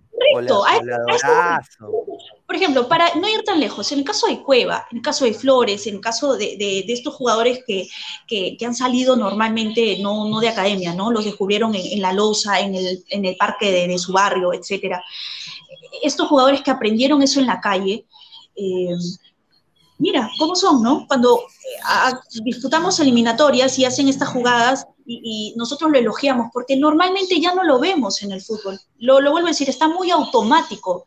El técnico le está restringiendo mucho eso al futbolista peruano y normalmente nosotros hemos destacado a nivel internacional viéndonos a nuestras viejas glorias porque el peruano tiene eso, tiene del medio campo hacia adelante talento para salir jugando, pero no lo hacemos. ¿Por qué? Todo, ¿han visto en esta selección sudamericana, eh, perdón, esta sub-20 en este sudamericano? Todo era para atrás. Hemos jugado todo el rato para atrás. Eh, me, me hizo re- me hacía recordar, eh, eh, bueno, los equipos peruanos en la época, ¿no? del 2000, ¿no? Que todo era para atrás, ¿no? Jugaban para atrás, para atrás. Y es la verdad, o sea, ya eh, yo creo que también el tema de, de los técnicos peruanos no están bien capacitados, creo yo. O sea, yo creo de que, y eso yo lo evalúo porque, Tenemos de sí, conceptos. por ejemplo, eh, yo, yo Luis. veo, No tenemos los Exacto, conceptos son conceptos que ya no se usan. Por ejemplo, yo he visto un entrenamiento de la, ¿qué fue? De, de- de la sub-20 y estaban haciendo una vaina con unas ligas en las piernas y esa vaina ya no se usa. O sea, yo no he visto eso en un entrenamiento de, de- de Orlando City, por ejemplo, lo ponemos al lado de Orlando, ¿no? Que es lo más cercano a mí. Yo no he visto eso en años, o sea, diría más de dos, tres, cuatro años. O sea, entonces el técnico acá siempre se va capacitando, año tras año se va capacitando, tanto de las nor- nuevas normas que FIFA saca cada par de años, o también eh, los preparadores físicos se capacitan. Y acá yo veo de que en la capacitación se ve como que, oye, pero ¿por qué tú me pides que yo me capacite si yo soy capaz? Yo soy Julio César Uribe, respétame. Yo juego mundiales, yo, yo, yo, yo- yo tengo mi academia, ¿no? O sea, respétame. Entonces, ven el- la capacitación como algo negativo, cuando yo creo que debería ser algo positivo, porque siempre uno se, se debería capacitar, porque el fútbol es cambiante y hemos visto en este mundial, mira Marruecos, mira, mira Japón, ¿no? Le ganó a España y a, y a Alemania. Entonces, imagínate, ¿no? A ver, eh, acá entrar también Martín. Martín, te presento, eh, para no seguir hablando y quitándote eh, pantalla. ¿Cómo estás, hermano? Excelente trabajo ahí en la zona mixta de la U, ahí con, con Salchi, ¿no? Y con, con, Cami también. ¿Cómo estás, hermano? Muy buenas noches. ¿Y cómo viste este, este fracaso ruidoso de la Sub-20? ¿Qué tal, Luis? Buenas noches, buenas noches a todo el panel, a todos los ladrantes. Claro, justificaciones hay, culpables hay también, ¿no? Eh, como siempre, ¿no? Una justificación que dicen que es la, la, la selección, la selección no ha tenido rodaje durante la pandemia, de que ha habido un cambio de, de idea con respecto a que estaba Roberano, después que entró Serna. Entonces hay muchos, muchas justificaciones, muchas, muchas respuestas también a- debido al, a lo que ha pasado con la selección en, en esta, en ese sudamericano. Pero realmente esto, ya es esto hay que cortarlo desde la raíz, desde los clubes, porque no hay inversión, no hay, no hay un trabajo serio en lo que viene a ser las canteras, en la división de menores. Ese es de raíz. Tal vez la sub-20 ni siquiera ha llegado todavía a un mundial. Entonces, como lo repito, esto es parte también de, no solo de la federación, no solamente, entre comillas, de la reestructuración de Lozano, que hasta ahorita no se ve para nada, para nada, la verdad. Eh, em- se están peleando más por los derechos de transmisión que por lo menos decir, oye, ¿sabes qué? Invierte en tus canteras, en tu división de menores, que, y acá se reflejo los resultados, ¿no? A ver, vamos a leer un par de comentarios. Marcus Alberto dice, el problema acá es que nos gana, nos gana el orgullo y el nacionalismo, ¿no? Dice, señor Pineda, mañana juega su crush, eh, Sandra Hostos, dice, no sé quién, quién, quién será, un saludo. Eh, Misterio dice, ya aparecen Coqui González buscando excusas, echando la culpa a la pandemia, dice Misterio, ¿ah? Un saludo a Coqui González. Un saludo a Coqui, ¿ah? Eh, Jun Arias, podemos ser chatos, no estar completo en formación, pero al menos háganlo jugar con los chancas, hijo de Ascovincho, Bolognesi, claro. A ver, eso es una, una cosa que le quería preguntar también a, a y a, y a Sofía, y primero voy con, con Sofía, a ver, yo veo de que, la, ay, ¿qué pasó? La gente, la gente ve, por ejemplo, lo de lo de Goicoechea y Pineao, ¿no? O sea, chicos ya de 20 años que en cualquier otra liga ya deberían estar en primera, jugando primera. Y, y, o sea, esperan que el jugador tenga 23, 24 años para recién jugar en la primera división. A mí me parece una cosa tremenda, ¿no? O sea, ¿por qué no se incentiva que los jóvenes jueguen más? O sea, la bolsa de minutos honestamente funciona. No sé, te pregunto eso a ti, Marta Sofía. Bueno, en el caso de, de Goicochea, él es categoría 2005, tiene 18. El caso de Pinó es 2003, dos años a esta, o sea, él puede jugar un. Es que lo que pasa es que con el, el peruano, y me incluyo, muchas veces caemos en este error de ser doble moral. ¿En qué sentido? En que eh, les exigimos a, a- a los equipos el tema de que, oye, pero el chico viene destacando, Boicochea no solamente ha salido goleador en su categoría, salió go- goleador con la sub-18 y ha salido goleador, eh, o bueno, apareció en la tabla de goleadores de la reserva. Entonces el chico, para la posición que ubica, para la edad que tiene, tiene talento. Para mí es un destacado, lo he visto jugar y, y lo he entrevistado, también he conversado muchas veces con él, y me parece un chico que tiene mucha, mucha proyección. Hay gente que lo, que lo ha crucificado, que esperaban que en este sudamericano resalte, para mí no tenía con qué, porque como lo decía, ¿no? Eh, en el tema defensivo no lo hemos trabajado bien y obviamente no esperemos que la parte de adelante los atacantes destaquen, ¿por qué? Porque no habían recursos. Ahora, eh, regreso con, con el tema de Boicochea, que si le damos minutos, no, que es muy chivolo, pero si tú, sin ir muy lejos, sí, capaz la gente ahorita me va, va, no, no va a coincidir conmigo y me va a decir, ah, pero estás hablando de las ligas europeas. Pero nuestra, las ligas europeas son un modelo, ¿no? Un modelo a seguir. Los chicos están debutando, están jugando un mundial. Miren lo de Francia. Miren, mi- a ver, Claro. en Alemania, en el Bayern, hay chicos que están jugando primera división con 17 Musiala. años, 18 años. Entonces, eh, nosotros decimos, ¿no? Ay, pero siempre seguimos en lo mismo. Ahora acaban de retirar la, bolsa de minutos, que fue una gran disputa el año pasado, ¿no? Eh, con el tema de, la, de, las reuniones que se dieron, con los cambios que se iban a dar, etcétera. Era lo último que faltaba, porque quitándole la bolsa de minutos a, los chicos, obviamente vamos a tener esto, ya los chicos no van a estar ni siquiera eh, en la lista de, lo, de, la lista de los técnicos, ¿no? Y, y, y sin ir muy lejos, vamos a quedarnos en el tema de Alianza Lima. Yo no tengo nada en contra de Hernán Barcos, ¿ah? pero es un jugador de cuántos años. Se han reforzado con, y se van, y van, a seguir reforzándose con jugadores de, de qué edad. De 30 para arriba. El fútbol peruano se da esas licencias de traer jugadores del extranjero. Y ya están de repente un paso del retiro, a un paso del retiro. ¿ah? Oh, sí, muy ¿Eh? cierto. Eh, ¿Para qué? Para que le dé un poco más de jerarquía a los equipos, que le dé un poco más de jerarquía a la liga, que nuestra liga es una liga opérrima, es pobre.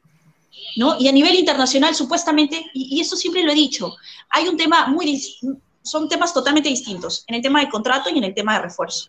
La mayoría de equipos peruanos contratan, pero no se refuerza. Entonces, ahí, ahí es a, a, lo que voy, ¿no? Llegan jugadores que no dan la talla, que los traen con bombos y platillos, mientras que nuestros menores y, y, ojo, decimos menores, porque en reserva seguimos creyendo que los chicos de 20 años son menores.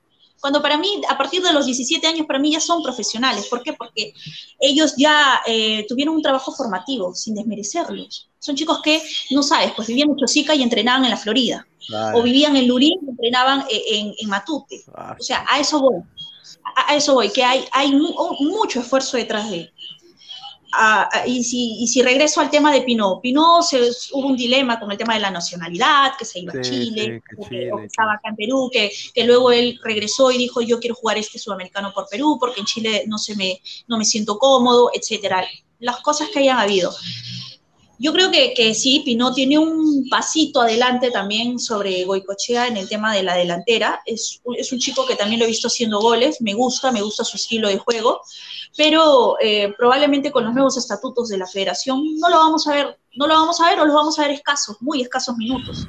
Chicho Salas lo hizo debutar a Goicochea en un, un minuto, le dio el año pasado eh, ante Cienciano del Cusco, si no me equivoco. Sí, sí. Un minuto. A, a Pinó le dio dos minutos y probablemente así sea con todos los chicos, ¿no? ¿Por qué? Sí, Porque es, hay... Es, sí, es increíble, ¿no? A, a ver, Denise, eh, no hay, no hay, no hay juventud, o sea, nos quejamos de recambios, pero no hay, o sea, no ponemos a los chicos cuando se deben poner, ¿no? Eh, como dice Marta Sofía, gastamos, los clubes gastan un huevo de plata, la U, por ejemplo, en Calcaterra, en, en este jugador Rivero, que también que fracasó en Cerro Porteño, en Barcelona, que apostó hasta en contra de su propio equipo, o sea, él jugaba en Barcelona y apostó en contra para ganar su apuesta. Imagínate, o sea, imagínate, a eso con la U. Y, y, hay chicos que quizás como Rugel, ¿no? Que para mí era un, un central importante en la U el año pasado. Y muchos otros chicos que quizás ya no continúan en la U por esa razón, porque quieren mostrarse, ¿no? Eh, ¿Eso tú crees que es un problema grande en el fútbol peruano ahorita? La, la, en realidad la... sí, porque si vas a invertir en menores, o lo poco inviertes en menores, y no lo, y no lo trabajas luego, entonces ¿para qué? Es, una, es una, una pequeña inversión, ni siquiera de ellos, sino de los padres de estos chicos, ¿no? que se matan pudiéndole pagar una academia y todo ello, ¿no? Y con el tema de Goicochea, antes de que sigamos, tiene 18 años, ¿verdad? Y mide un 87, antes, antes que me vaya el tema, ¿verdad? Tiene 18 años, si no, Marta, si no corrígeme. 18 Piñao, Piñao. 18 años y esa es la estatura. Sí, sí es el no, Cavani peruano. Ya, pues, pero entonces, mira, si esos chicos acá no le dan minutos, de verdad, si tuvieran buenos agentes, o al menos tuvieran una, una los mandarían afuera. Yo creo que si acá en menores no los tratan bien, que se vayan afuera, que traten de buscarle esas oportunidades y estos convenios, de lo que hablábamos, ¿no? Y a la vez se hagan una carrera, porque no siempre van a vivir del fútbol. Un, sí, un deportista formado también con una carrera profesional te da un plus más allá. Y eso creo que, que siempre lo hemos dicho. Claro, mí, y... Dale, Denise, dale, dale, dale, disculpa. No, no, es que chicos, va a seguir siendo más de lo mismo, vamos a seguir quejándonos que no le dan minutos, que no le dan, entonces, si no, si no hay acá las oportunidades, que hagan convenios con el extranjero, que se vayan a jugar y que cuando hagan un mejor trabajo fuera, recién los van a traer. O sea, porque eso, eso también pasa en el femenino. Ahora, en claro. el tema, en, Alecos, en el tema de nacionalizados, también se habla, Perú necesita nacionalizar a los jugadores, ¿no? O sea, mira, ya lo hace Francia, lo hace Bélgica, lo hace Japón, o sea, lo hacen todos los, todos los equipos. y no hay roche cuando ellos lo hacen, pero cuando lo hace Perú se hace todo un dilema. Ahí sí sacamos la blanquirroja, nos, nos golpeamos el pecho. ¿O ¿Tú crees que deberíamos, si hay una falta de infraestructura, las bases no están aptas para, eh, para menores en el Perú o, o en Sudamérica en general, deberíamos ver a la nacionalización como una opción?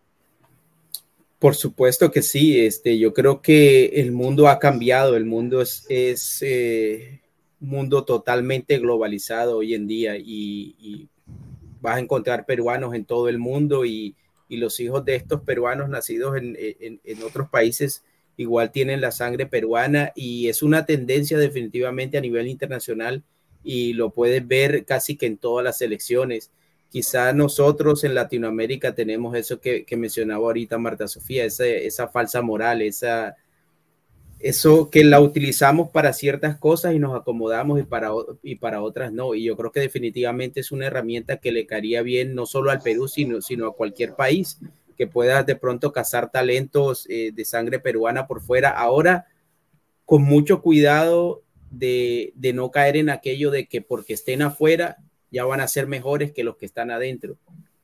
Porque no necesariamente es así, pero sí es importante hacer un seguimiento y hacer un, hacer un estudio y llevar, llevar, llevar eh, el historial y expediente de todos estos jugadores que en algún momento pueden darle una mano al fútbol peruano. Claro, y, y bueno, un poco ya cambiando el tema también de lo, del, de la sub-20, porque es un, un, poco que nos deprime, creo, a todos. Eh, bueno, y otra raya más al tigre, ¿no? La liga también anunció la suspensión de la fecha 2 por, falta de garantías, ¿no? No va a haber, no va a haber Liga 1, la fecha 2 no va, no, no va, no, va a comenzar. Eh, y bueno, es, es, lo que ha dicho la, la, federación por obviamente lo que está pasando en el país.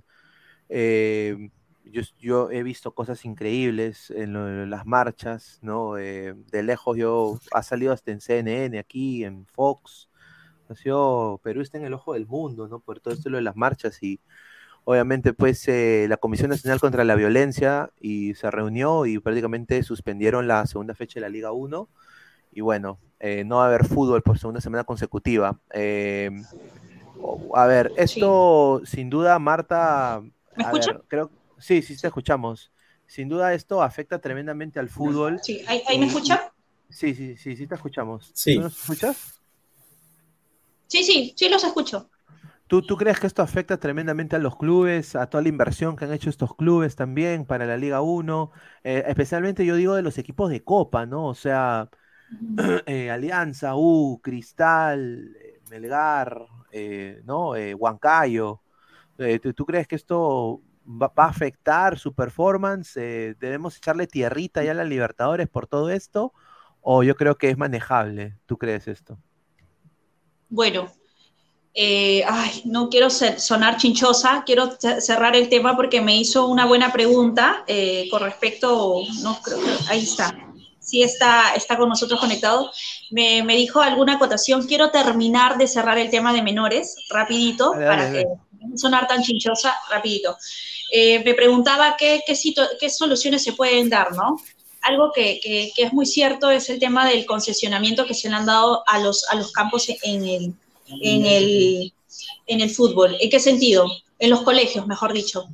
Hoy en día, los, los directores eh, de las escuelas, las APAFAS, se han, se han adueñado tanto de los campos que hay a nivel de capital, incluso hablando céntricos, ¿ah? que, que eh, cobran por concesionar estos, estos campos y dándole a los, a los chicos la oportunidad de poder, eh, a ver, de, de, poder expresar su talento a través del fútbol de distintas maneras. O sea, a, eso vamos. Miren, miren el grado de viveza. Ese es el grado de viveza que hay en el, campo, en el tema de menores. Llevémoslo ahora respondiendo a la pregunta de, de, la, liga, de la liga profesional, ¿no? Vamos a esta, a esta disyuntiva que hay con el, con, o la pelea que hay con, tanto federación como el consorcio, ¿no? Que es uno, es una raya más al tigre, como mencionabas tú, y ahora agreguémoslo en la coyuntura nacional que es que es que con respecto a que hay gente de, del interior del país que está dando estas marchas, creo que la solución o, la forma de combatir el tema de, las huelgas, de las marchas. Bueno, no es huelga, es una marcha.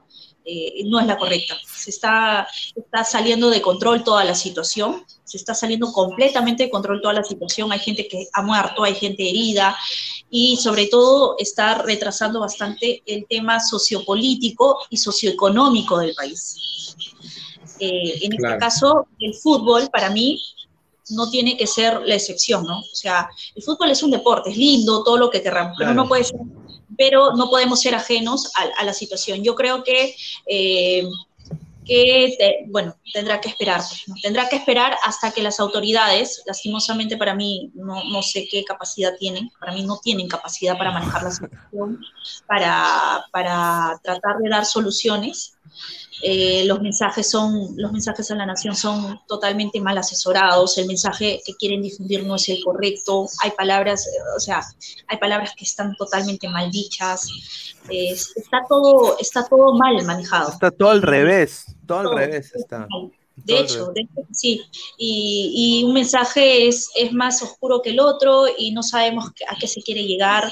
Eh, bueno, el tema es que, como les digo, ¿no? El, el fútbol es un deporte, hay, vidas que, se han perdido, hay gente que está muy herida, hay periodistas, hay, hay gente que está eh, saliendo a trabajar, a, exponer su vida por, por tratar de informar y, y lastimosamente no es la mejor situación y creo que el fútbol podría esperar. Para mí eh, sí es lamentable, no todo el mundo estamos ansiosos porque desde noviembre, desde que empezó el Mundial, no tenemos fútbol y queremos, queremos volver a esta dinámica ¿no? de, los, de los fines de semana de fútbol, pero lastimosamente tendría que esperar porque eh, el Perú actualmente no está en su mejor momento. Hace mucho tiempo. Vamos a leer comentarios y pasar con Martín. A ver, Chupetín Rosquillo se ríe. Un saludo. Joseph. En momentos como este, la renuncia es lo más sensato. Dice Thomas, están destruyendo las pistas de estos delincuentes. Dice Gaming X, eh, tampoco nos perdemos de mucho fútbol. El fútbol peruano es pedorro. Ya, eh, Dani Safe, Marta Sofía, hermosa como siempre, dice. Ahí está. Eh, Gracias. Joseph Slava Slem dice: Pineda, las chicas y chicos los chicos saben eh, bastante de fútbol. Te felicito por el salto de calidad de tu programa. No, gracias a ti, estimado, por, estar ahí presente. Eh, hincha acérrimo del AC Milán, el señor Joseph. Yo nunca me olvido. Wally Guba. Ahora ya tienen la excusa perfecta para los de la vocal para decir que no pasaron la pre. La pre es lo más lindo de la vida. Ahí está. Eh, Wilfredo, Oenta Oblitas, el responsable de todas las categorías, dice, ¿ah?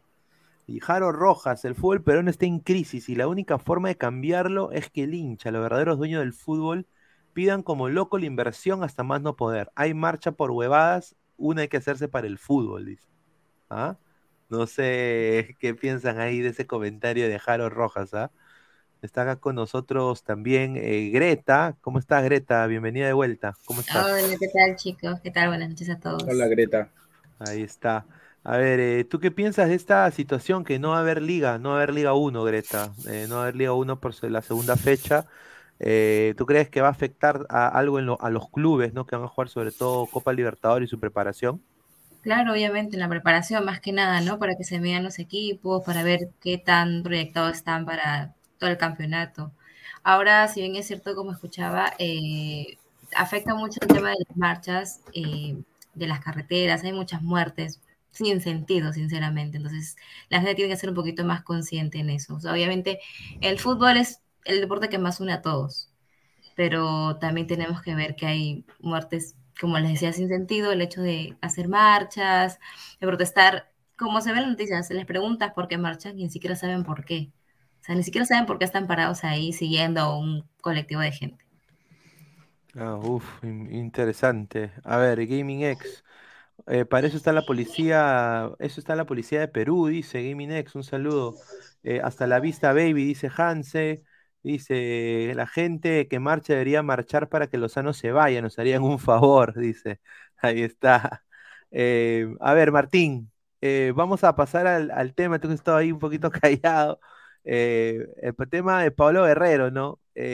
a ver, llega Racing y acá yo voy a hacer un poco no sé, o sea, voy a decirlo directamente.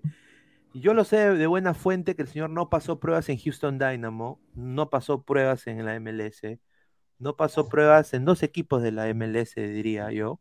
Uno de Los Ángeles y otro eh, que es Houston, eh, cuando él estuvo ahí en rehabilitación. Y bueno, ahora llega él, eh, está apto para el fútbol, llega un grande de Argentina que es el Racing, Club de Avellaneda. Y bueno, pues ahorita hasta la Conmebol ha dedicado eh, una portada en su, en su Twitter, eh, ¿no? Ahora, a ver, viendo ahorita la situación de los jugadores peruanos que todos están regresando a la Liga 1, tanto Cueva posiblemente, Valera a la U, está después también La Padula en segunda, Ormeño que no mete goles, a ver, un Paolo Guerrero que te meta cinco goles en Racing, no de penala, ¿ah? cinco goles, ¿Es convocable para ti estos momentos, Martín, a la selección peruana? Ya para meterle la sazón de picante y el debate. Mira, yo te voy a decir de frente, Pablo Guerrero, al ser Pablo Guerrero el referente de la selección, siempre va a estar convocable. Siempre va a estar convocable para el director técnico que sea, por ser referente de la selección. Ahora, el pobrísimo nivel que demostró en Abahí, de su equipo de Brasil, lo ha hecho traer a Racing de Avellaneda. Eso, es lo que, me, eso es lo que no, no concuerdo. Son 10 partidos, 0 goles. Habrá salido, sí, de la lesión, pero con ritmo para jugar en el ahí no llegó. Ahora, eh, Racing te va a pedir, el hincha de Racing te va a pedir bastante, te va, a exigir bastante y mucho más que está jugando la Copa Libertadores. Entonces, y en la Liga Argentina sí, aunque no yo lo veo que sí es competitiva incluso, eh, Pablo Guerrero va a tener que trabajar bastante. Si va a demostrar lo mismo que jugó en el Abahí, no le va a servir para nada, incluso va a tener que rescindir contrato a mitad de, a mitad de año. Pero de todas maneras, Pablo Guerrero tiene que seguir esforzando, tiene que seguir trabajando para poder no llegar al nivel de antes, claro, porque ya tiene 39 años el señor, pero igual sigue siendo referente de la selección y va a ser convocable de todas maneras. Marta Sofía, se filtró esta, bueno, esta foto la sacó la Federación Peruana de Fútbol. Qué raro, ¿no? Eh, y está no lo sé, Rick. Está con la camiseta nueva, ¿no? Eh, con un peinado antiguo, ¿no? O sea, ya, ya no tiene ese peinado, Pablo. O sea, que yo creo que ya se sabía eh, que la, camiseta cuál iba a ser, ¿no?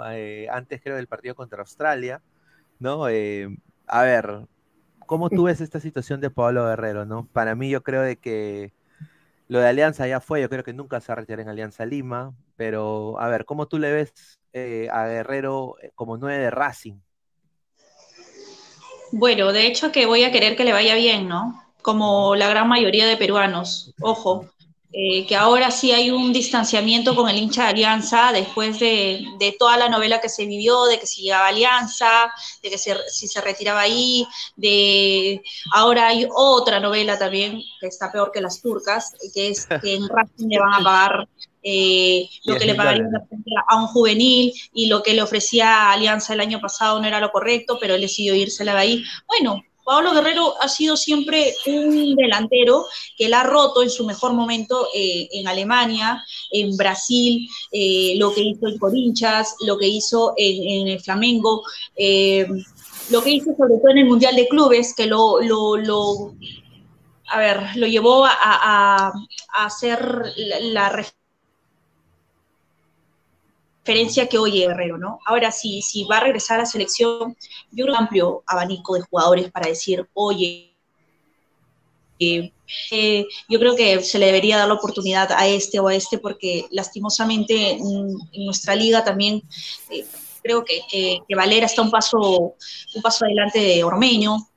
La, la, primera figura que tenemos es la Padula, de ahí, si Guerrero retoma su nivel, que, estamos todos a la expectativa, viendo, viendo si es que se da, ¿no? Lo, y ahora, Guerrero en Racing no la va a tener nada fácil, ¿ah? Racing hizo un tremendo campeonato el año pasado, donde eh, el, el, 9 de, Racing, que es Máximo Romero, la rompió y, se ha hecho querer por, la, por el hincha de Racing. Ahora Guerrero también tiene una gran trayectoria, la roto en el, en el Brasileirao, que para mí es uno, al, igual que el argentino, es uno de los mejores campeonatos sudamericanos. Pero, pero Guerrero viene a afrontar una lesión larga. en el ahí yo no lo mataría del, del todo a Guerrero, Ojo, ¿ah? yo no tengo ninguna afición por él, sí lo admiro, pero creo que en el Abahí era un equipo que, sabía que iba a descender, luchaba, luchaba por el tema del descenso y, y, sabemos que su, su, principal defecto o falencia ha sido la defensa. Entonces, lo vuelvo a repetir, ¿no? Es un tema netamente de concepto. A Guerrero no le iban a llegar las pelotas, aparte que le daban 20 minutos, 15 minutos. Entonces, con lo poco que tenía Guerrero, trató de, tener continuidad, se volvió a lesionar, etcétera. Pero creo que en, el caso de Racing, yo no tengo una bola mágica para saber cómo le va a ir, pero sí quisiera que le vaya bien, ¿no? De hecho, de hecho, porque, ¿sabes por qué? Sobre todo, chicos que nos están acompañando, porque la carrera, para mí, extraordinaria, carrera que ha realizado Pablo Guerrero al, en el extranjero y a nivel de selección, todo lo que hizo, no es dable que se retire como se estado retirando, ¿no? O como todos ya lo... En el Abaí, ¿no? En el Abaí, sobre todo. En el Abaí, que todos decían, no, pucha, ya Guerrero no da para más. Para mí debería irse... Debería irse... El fútbol te retira o el jugador...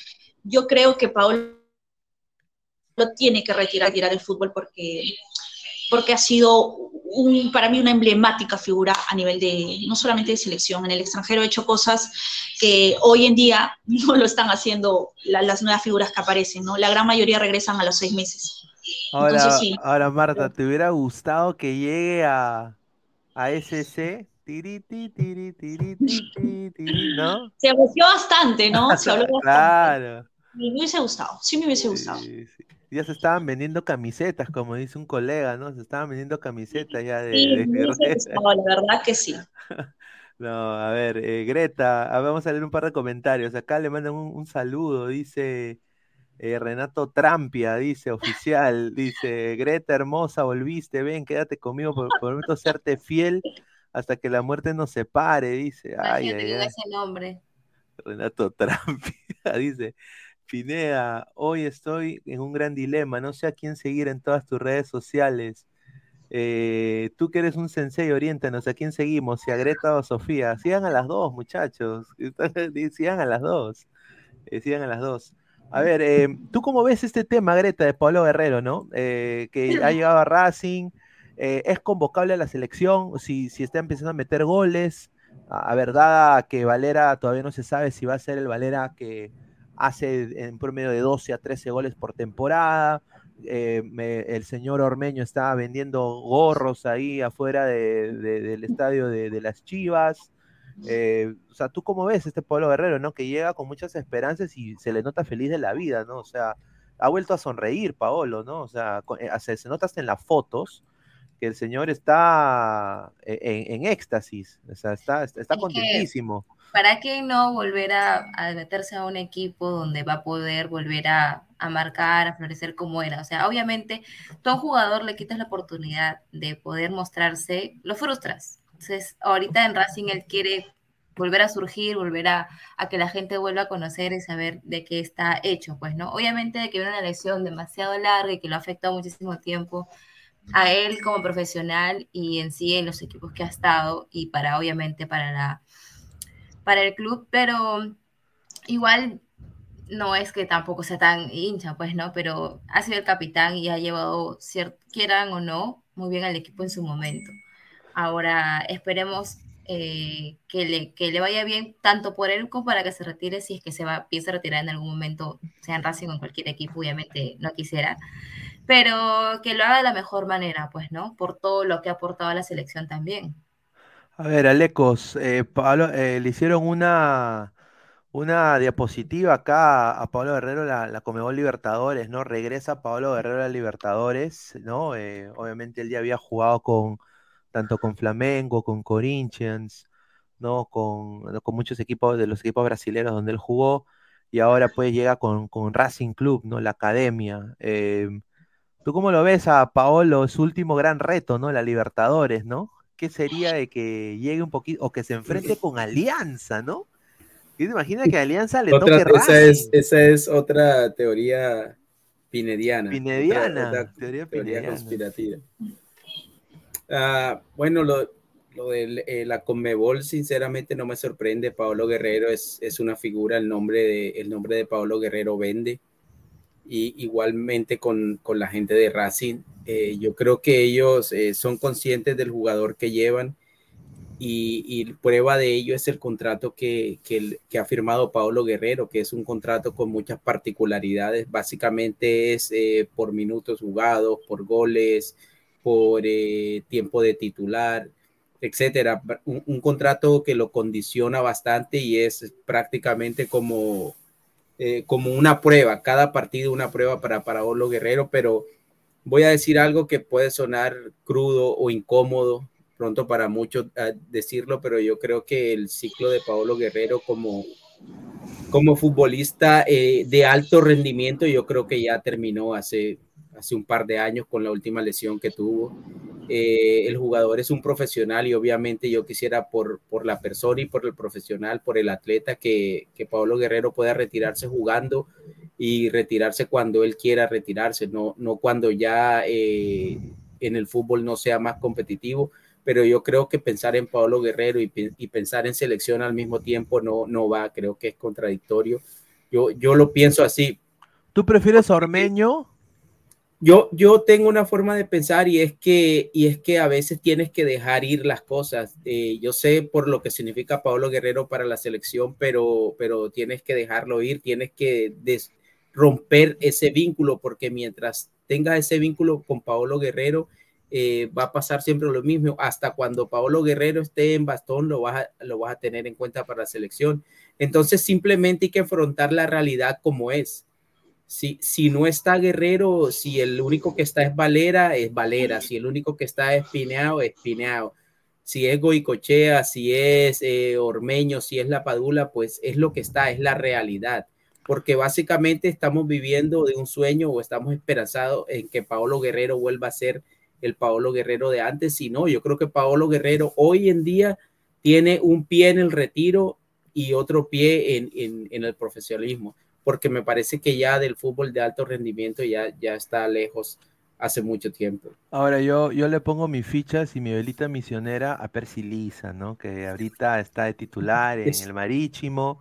Ex, eh, Exacto, Pineda, ¿no te pasa que a veces como que te ligas mucho a algo, te atas mucho a algo y piensas que ya no hay más nada después de eso, pero cuando ya lo dejas ir te das cuenta que, que eso, que hay otras puertas que de pronto no exploraste por estar atado a algo. Entonces es lo mismo, yo creo que sin, sin la sombra de Paolo Guerrero, quizá estos chicos puedan llegar con más confianza.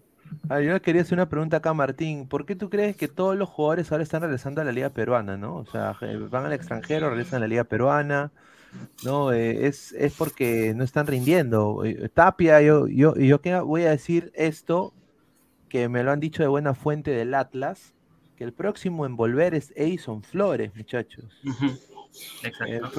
no, no van el, Atlas no lo va a renovar, no lo debe extender su contrato, va a dejar que su contrato expire para no pagarle un centavo más.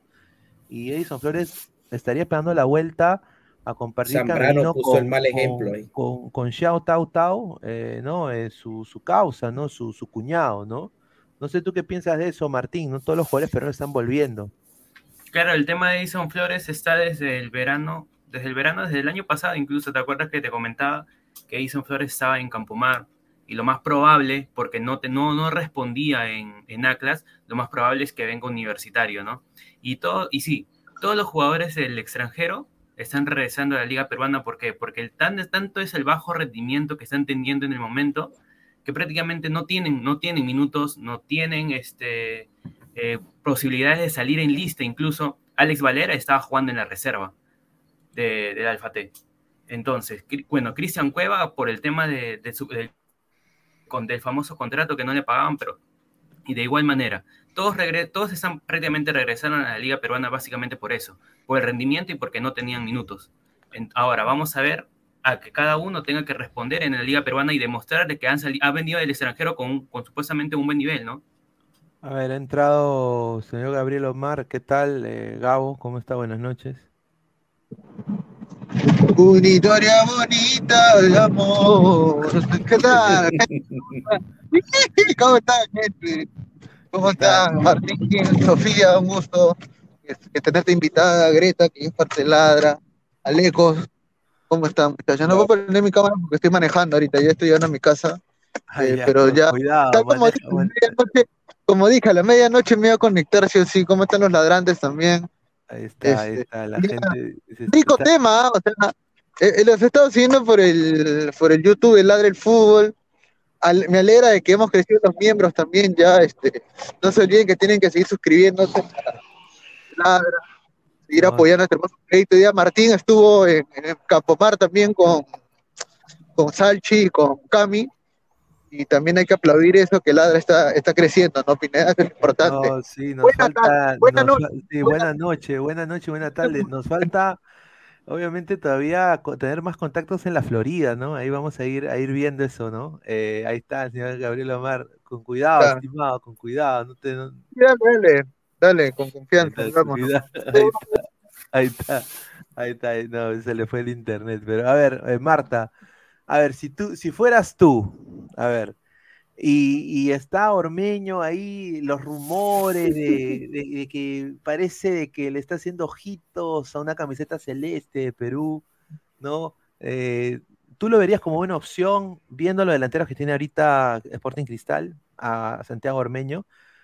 No, no lo veo con, con, a ver, las características que tiene Ormeño para el fútbol peruano, quizás, pero para lo que propone Cristal, ojo, ah, que en el caso de Cristal es un tema muy distinto, porque eh, voy a sonar un poco a hincha, pero creo que Cristal eh, se diferencia de, como institución, más allá del caso Tábara, que es un tema totalmente extradeportivo, como institución se ha diferenciado, se diferencia de las otras instituciones, porque tiene ya una estructura de juego, no solamente en menores. Me parece que es el, el, el, la institución que más apuesta por menores y sobre todo porque tiene un estilo ya, un estilo ya en particular.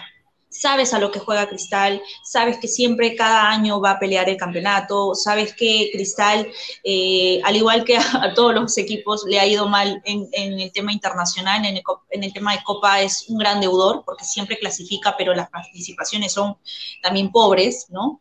Pero eh, a nivel institucional, a nivel estructural, creo que Cristal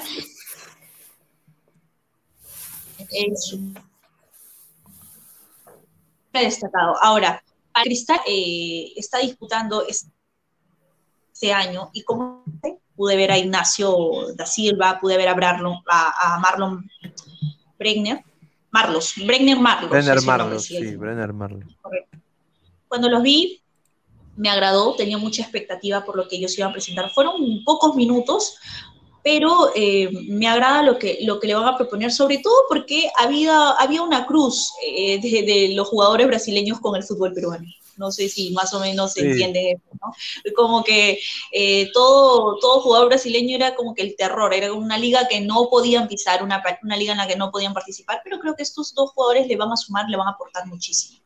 Ahora, si nos vamos al tema puntualmente de Marlos, me agrada lo que le va a aportar a Cristal, porque es un, es un jugador que le va a aportar.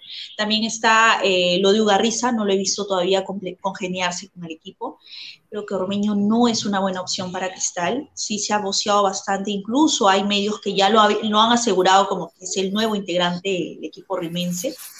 Pero yo me animaría, no sé, yo no tengo nada en contra de Ormeño. Yo quiero que este año ya le ni para Cristal sirve Ormeño me gustaría que le den minutos, por ejemplo, a Marlon Perea, que es un claro, jugador. También, sí. Me gustaría. Porque si vamos a seguir con que, ay, que traigan más experimentados, que traigan, no, a Ormeño déjenlo en el extranjero. De repente consigue un equipo u otra liga en la que tiene más continuidad y ahí le saca ventaja a, a, Valera, ¿no? Porque no, no sabemos cómo, cómo Valera va a regresar. Sí, tenemos esa, ese olfato de que sí puede salir goleador porque ya lo ha hecho, conoce Universitario de Deportes o en cualquier equipo de la liga peruana iba, va a destacar porque es una liga que él conoce, pero no, no lo veo en Cristal, la verdad es que no. Y otro jugador que quiero decir que regresa es el señor Xiao Tao Tao, que se llamaba Roberto Siucho, o yo le digo Tao Pai Pai para los, para los eh, amantes de Dragon Ball, ¿no? Eh, que regresa a la U, que está haciendo pretemporada en la U, eh, juega, juega ah. la Liga China, ¿no? Repatriada. repatriado. La U está armando, te parece un equipo interesante, ¿no? Con ahora con todo estos grandes fichajes, ¿no? Calcaterra. ¿Tú qué sentiste? A ver, como eres simpatizante un poco de Cristal, ¿verdad, Sofía? Que Calcaterra vaya de, de Cristal a la U. De vuelta. Bueno, de hecho que, que al hincha, al fanático, le ha dado, le ha dado pues en todo el corazón, ¿no? Porque en todo el amor propio. Eh, ya sabemos de qué, hasta de lo que se va a morir, le han dicho. no, pero netamente en el caso de Calcaterra, yo creo que siempre ha tenido el corazoncito crema, siempre lo ha tenido. Incluso la inclusión de, perdón, valga la, la, redundancia, e incluso el llamado de Manuel Herrera tiene que ver mucho con Calcaterra, para mí. Para mí tiene mucho que ver, eh, porque, porque Manuel Herrera tiene una gran amistad con, con, Horacio, perdón, eh, sí, con Horacio, pero, eh, pucha, un jugador que, que, parecía haberse identificado, llevó la cinta de capitán mucho tiempo en Sporting Cristal, siempre ha sido vapuleado, ha sido pifiado en el Monumental por, por el pasado crema, y ahora retornar, de hecho, que el, hincha celeste como que le cayó un baldazo de agua fría, y sobre todo por cómo se va a Calcaterra de Sporting Cristal. Le habían ofrecido a él un contrato de dos años y, de repente por ahí podía tentar el tema de, una dirección técnica en menores, ¿no? Como lo fue con Cazulo, como Cazulo aprovechó esa oportunidad. Para ti, Marta, deportivamente hablando, ¿se podría considerar como una traición? Deportivamente hablando. Claro, pero para mí. Él, yo me acuerdo que él una hacía el escudo. Él hacía así como, como maestri, me acuerdo, en algún momento. Claro, sí, de hecho, ¿no? De hecho que, la acción, para mí la salida no ha sido la correcta. No, no ha sido la correcta. Eh, como lo, lo, vuelvo a repetir, no aceptó ese contrato, aceptó la propuesta universitario. El tema del salario era yo creo que su amor por, por la crema rezo sobresalió. Pero es normal, pues no es cada es decisión de cada. O sea que cuando Calcaterra visite. De hecho, que, como lo vuelvo a repetir, al, hincha, al fanático celeste, le dolió. El U Cristal va a estar que quema. El U Cristal va a estar que quema. De hecho, no. De hecho, incluso hasta por Van a recibir muy bien que digamos, da la impresión. Claro, le tiene mucho aprecio, pero Emanuel Herrera es quien le le pone la cruz a Cristal por la, el tema de, la directiva y todo, le pone la cruz a Cristal. Hubo, hubo un acercamiento con Emanuel, no quiso regresar a Cristal y se dio el llamado, como lo vuelvo a decir, con influencia de Calcaterra para que este año eh, juegue por Universitario de Deporte. Sí, va a ser interesante ver a, a esas bandas, tanto de la U de Cristal este año, porque bueno, eh, por lo que se ha visto, Lora le ha hablado muy bien de Thiago Núñez, que prácticamente le está diciendo de que lo ha ayudado en, volver a ese performance bueno de Lora de lateral. Lo que no y, y, en el lado, claro, y en el lado de, la U está, pues llega Yuriel Celi, que para mí es un jugador interesantísimo y si la rompe en la U, convocable a la selección, para mí yo creo que es un, un gran talento, ojalá que le vaya bien porque jugadores de esa talla, de ese talento no nos sobran, ¿no? Obviamente tiene sus problemas personales, como muchos jugadores en el Perú Esperemos que, haya que los haya dejado pero atrás. esperemos pues. que los haya dejado atrás, ¿no? Como dicen, ¿no? ¿Tú qué piensas de la posible llegada de Celi, eh, Martín? No, es un gran jugador, incluso Celi viene a, condición de préstamo a máximo un, mínimo un año y máximo dos años, ¿no? Entonces, ¿qué es lo que pasa? Si a Celi le va bien en universitario y el el equipo de Inglaterra quiere traerlo, de todas maneras se va. Por eso, Celi tiene que romperla este año en universitario. Hay competencia en el medio campo, hay bastante competencia. Tienes a, tienes a, Jordan Giving, tienes a Murro, tienes a Ureña, tienes bastante competencia en ese medio campo. Como justamente dijo Ureña en la conferencia, es una competencia sana, Claro. Es una competencia muy sana, pero eso conviene a Universitario de Deportes, así como lo menciono siempre. Igual en la parte delantera, también va a haber competencia con Herrera, con Valera, con Zúcar. Entonces, eso beneficia a Universitario para que todos los jugadores traten de llegar a su máximo nivel y salgan en la lista de titulares. Entonces, con las características que tiene, va a aportar bastante al equipo. Jugador, no se encontró un reemplazo de Cueva, Peña, con el respeto que se merece, Peña se viste muy bien, todo lo que quiera, de la Pitri Mitri, pero mano, no juega ni con tus boloñas, nada más lo digo con mucho respeto, o sea, en la, ha sido un desempeño muy malo de Peña en, Perú. Eh, yo creo que un jugador como Celi me parecería que si, si empieza a romperle en la U, yo si fuera Reynoso, porque tiene, a ver, él ha sido capitán en todas sus divisiones menores, por lo que tengo entendido. Exacto. Ha sido capitán en todos, y, yo lo he visto en, la U17 y tiene, carajea a todo el mundo, o sea, es, es, tipo Paolo, ¿no? Que se pica, ¿no? Entonces eso creo que está muy bien, ¿no? Eh, me ojalá que le vaya muy bien. Carlos Seguín le hace una pregunta acá a Marta Sofía, dice, Marta Sofía, ¿estás conforme con que Hover siga en cristal en vez de renovarle a Bonanote? Uy, eso sí fue, ¿ah? Rica ninguneada Bonanote, ¿ah? Que llegó de la U de Chile, ¿no? sí, pero... en, el, caso de Bonanote tenía cosas interesantes, de hecho, que incluso fue autor de varios goles en, el último sector del campeonato en el que Cristal estaba disputando, pues, ¿no? El, campeonato, era uno de los favoritos, uno de los candidatos para, coronarse campeón el año pasado. Pero eh, en el caso de Hover, eh, sí, se le reclama mucho el tema del rendimiento. Creo que de la mitad del año en adelante el rendimiento fue irregular, no fue parejo hubo partidos en los que destacó y hubo partidos en los que no, pero eh, el tema de Bonanote eh, pasa porque llega un nuevo comando técnico, llega una nueva, a ver, llega un nuevo estratega. Eh, Bonanote ese, ese dilema, ¿no? De Bonanote. Bonanote no había hablado con la dirigencia, la dirigencia aceptó el tema de las vacaciones era muy distinto a lo, a lo de todo el plantel. Entonces, cuando Thiago Núñez llega y no ve a, Bonanote haciendo pretemporada con el otro equipo, entonces hay ese tema de la incomodidad.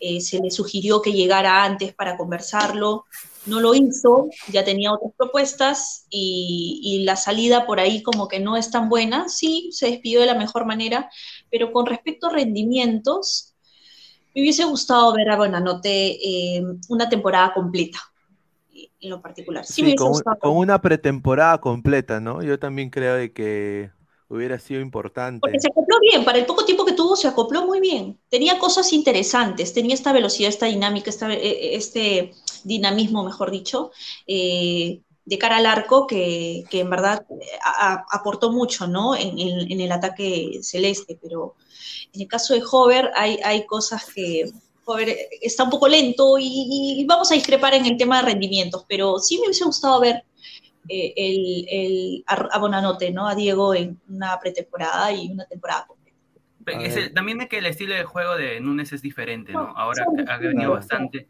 Exacto. Ahí va a influenciar bastante. De hecho, de hecho. Y bueno, he entrado acá a la transmisión también, eh, la gente lo estaba pidiendo, ¿no? ¿Dónde está el señor? ¿Dónde está? Y bueno, ha llegado Chicharito, un saludo hermano, bienvenido a Ladre del Fútbol, espero estés muy bien, eh, ¿cómo, ¿cómo te encuentras? ¿Qué tal, qué tal, eh, Luis? sí, disculparme primeramente porque había acordado contigo el entrar hoy día, es un poco más temprano, más temprano en sí, pero se presentaron algunas complicaciones y por eso más que todo quería presentarme nada más y bueno, eh, disculparme, ¿no? las disculpas porque creo que ya lo habías comentado a la gente que hoy día íbamos a estar en el programa, ¿no? No, sí, pero a ver, se entiende, estimado, ¿no? Tú, la chamba es chamba, ¿no? Y, y más bien se, valora que hayas podido entrar acá, saludar a los ladrantes. Y bueno, te hago una pregunta, como estamos ya acá también hablando, ya también uno de los últimos temas, ¿no? Que es todos vuelven, ¿no?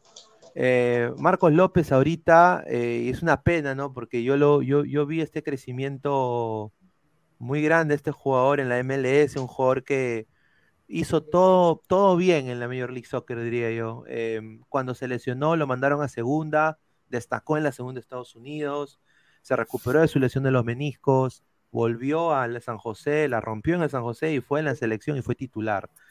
Y bueno, llega al Feyenoord ¿no? Eh, venta récord de su club, ¿no? Eh, lo despidieron muy bien, toda la gente, aprendió el idioma, todo perfecto. Y ahora, eh, estos últimos cuatro partidos, suma, creo, ni, ni tres minutos jugando. el lateral suplente, le, lo que se da a entender es que le ha ganado la pulseada a Marcos López Exacto. y Marcos López está en la banca. Ahora, todos estos movimientos que están en la selección peruana, Chicharito. eh, Marcos López no tiene minutos, Percy Lisa destacando, bueno, pero los delanteros de Perú no están tampoco en, en buen performance, salvo la Padula y Lisa.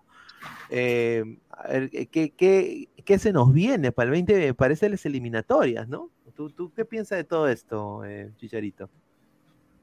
Pero, eh, claro, lo que me mencionas es muy preocupante, ¿no? Pero si nos ponemos a pensar, ¿cuándo hemos tenido un 11 esta vez que termine de completar en sus equipos o en sus clubes eh, los minutos necesarios para completar, no sé, una selección que, que pueda luchar, que pueda estar en los primeros puestos en las eliminatorias, por lo menos luchar el tercer, cuarto puesto después de Brasil y Argentina? Yo creo que ni en la clasificación con Ricardo Gareca hemos tenido un equipo que haya gozado de, de minutos a plenitud en sus, en sus equipos, ¿no? en sus respectivos equipos. Ahora está pasando el, el tema de Valera que volvió a Perú, el tema de Cueva que dicen llegaría a Alianza, pero si queda en Alpate también eh, no lo vemos tampoco en su mejor momento. André Carrillo, eh, el mismo Gianluca Lapadula en el Cagliari tampoco no le está yendo tan bien. Y si nos ponemos a revisar tan solamente el número de goles por temporada de nuestros delanteros, tampoco es, es muy bueno, ¿no? Y eso es lo que yo quería mencionar. Eh, si no es tan bueno el número de goles de nuestros delanteros de la selección peruana en sus clubes, ¿por qué en todo caso Paulo Guerrero pueda tener una cierta cantidad o, considerable cantidad de goles en el Racing eh, empezando esta temporada? ¿Por qué? O, ¿O sería convocable Paulo Guerrero? Yo creo que sí. Yo creo que sí, por los delanteros que tenemos, ¿no? Claro, no, eso es justamente lo que estaba diciendo Marta Sofía, ¿no? Y, y tú también que has seguido de, de cerca la carrera de López, ¿no? Eh, que no tenga minutos es algo que hay que alarmarnos. ¿Tú crees que él va a superar este escollo? Eh, ¿Tú cómo ves esta situación? Porque así empezó Tapia también, y ahorita Tapia es el suplente del suplente, ¿no?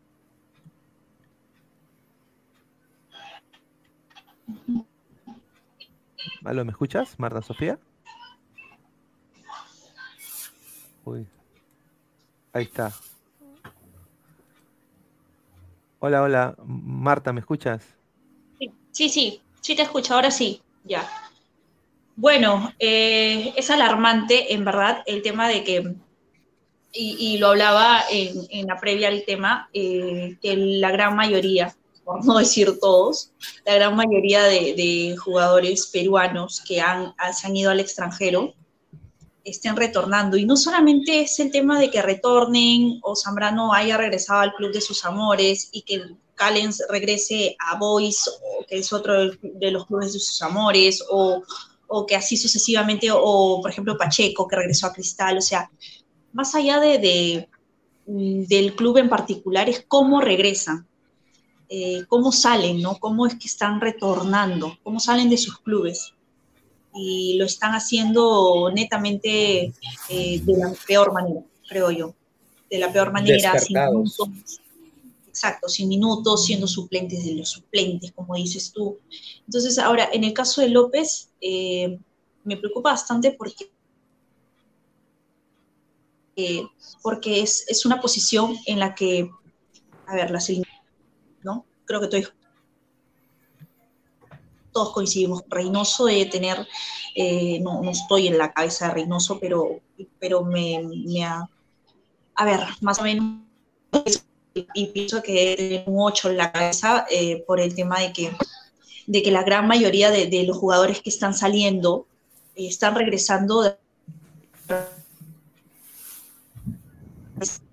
eh, otros regresan sin ritmo, sin fútbol, que no es muy competitiva, para ser sinceros, creo que es una de las peores ligas de Sudamérica, la, la de nosotros, ¿no?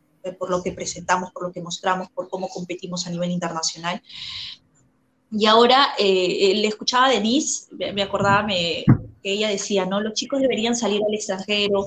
Sí, pero eh, cuando salen, eh, ha sido puntualmente en los casos de Pizarro, de Guerrero, de Farfán, claro. de Solano, para irnos más atrás. O sea, y de ahí paramos de contar. De ahí paramos de contar porque regresan rápido, regresan sin fútbol, regresan con lesiones. Mira lo de Beto da Silva, mira lo de Iván Bulos, que terminó retirándose del fútbol, o sea, es preocupante. Algo estamos haciendo muy mal que, que nuestro, nuestros chicos, o sea, no están destacando.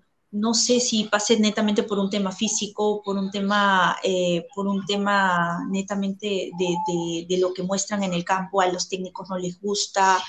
Cueva, por ejemplo, sale en conflicto con todo, la gran mayoría de los técnicos. Sí, en el último club, eh, en, ¿cómo se llama? En Arabia Saudita, eh, ha salido por un tema netamente de sueldo. Se puede disfrazar de esa manera, pero también no ha salido de la mejor manera. Entonces, algo está pasando algo está pasando. No sé si, si, parte netamente por el tema, eh, el tema del físico o el tema nutricional, no estamos rindiendo. O sea, hay muchos factores que están, están dando estos resultados, ¿no? Entonces, por eso lo, lo, que digo es, es preocupante. Al menos lo de Cali, porque a mí, yo simpatizo por Cali, me gusta la evolución, porque eh, antes de llegar llegar a selección, si no seamos hipócritas, nos preguntamos, ¿qué hace Callens en el extranjero? Bueno, él recibió una formación allá, pero, pero su fútbol era, era un poco bajo, pero evolucionó completamente. Y es lo que a mí me agradó mucho de Callens, porque es un, es un jugador que eh, él mismo eh, decidió mejorar y lo hizo. Hoy Callens es un titular indiscutible y me preocupaba la salida de, la, MLS, cómo se ahora se va a una liga más competitiva, a competir con, equipos de, la liga en, España y, eso le va a dar mayor eh, el tema de, vuelvo a repetirlo, el tema de la competencia va a ser mayor y le va a agregar mucho en lo personal, en tema de selección. Pero también, de nuevo, paramos de contar. Ahora, Abraham también parece que regresa. Lo más sí, probable parece el, cristal, ¿no? Ay, ay, ay. oye, qué rica dupla de centrales. Esas, esas, noches de rica dupla de centrales, ¿ah? Exacto, nos llevamos las manos a la cabeza y decimos, ¿con qué? ¿Con qué? Si vemos acá, si nos vamos eh, viendo el tema norteño, Ecuador, Ojo, que no es todo Ecuador, es Independiente del Valle quien arroja a jugadores eh, de 18, 20 años y, que hoy están eh, en, la selección absoluta y, son jugadores con una proyección increíble.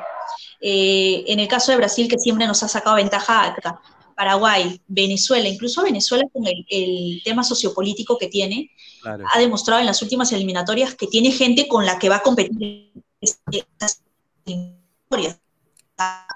Paraguay. Entonces es, alarmante porque nosotros no tenemos, y, esta sub-20 se suponía que íbamos a ver en esta sub-20 a gente que, digamos, hoy este es el destacado, es el, siguiente 10, es el siguiente 9, es el siguiente 6, y no lo hemos visto. Entonces, preocupa. No, sin duda. A ver, eh, acá Martín, eh, te hago la misma pregunta solo lo de Marcos López, ¿no? O sea, a ver, un jugador que le está yendo muy bien y ahora parece que no tiene cabida en su club ahorita, en el Feyenoord. Acaba de regresar. Nos puede jugar la mala pasada esto en la selección, ¿tú crees, no? De todas maneras, lo preocupante, ya. Eh, Marcos López no tiene minutos, es superado por, el, por el, el nuevo refuerzo que trae el Feyenoord.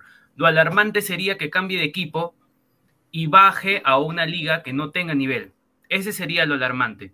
Por ejemplo, eh, Fernando Pacheco, perdón, Marcos López es un jugador para estar en la Liga de Holanda, en las ligas europeas, pero si viene a jugar a México, Argentina, bueno, Sudamérica se podría decir ya, prácticamente López estaría bajando que más que subir. Exacto.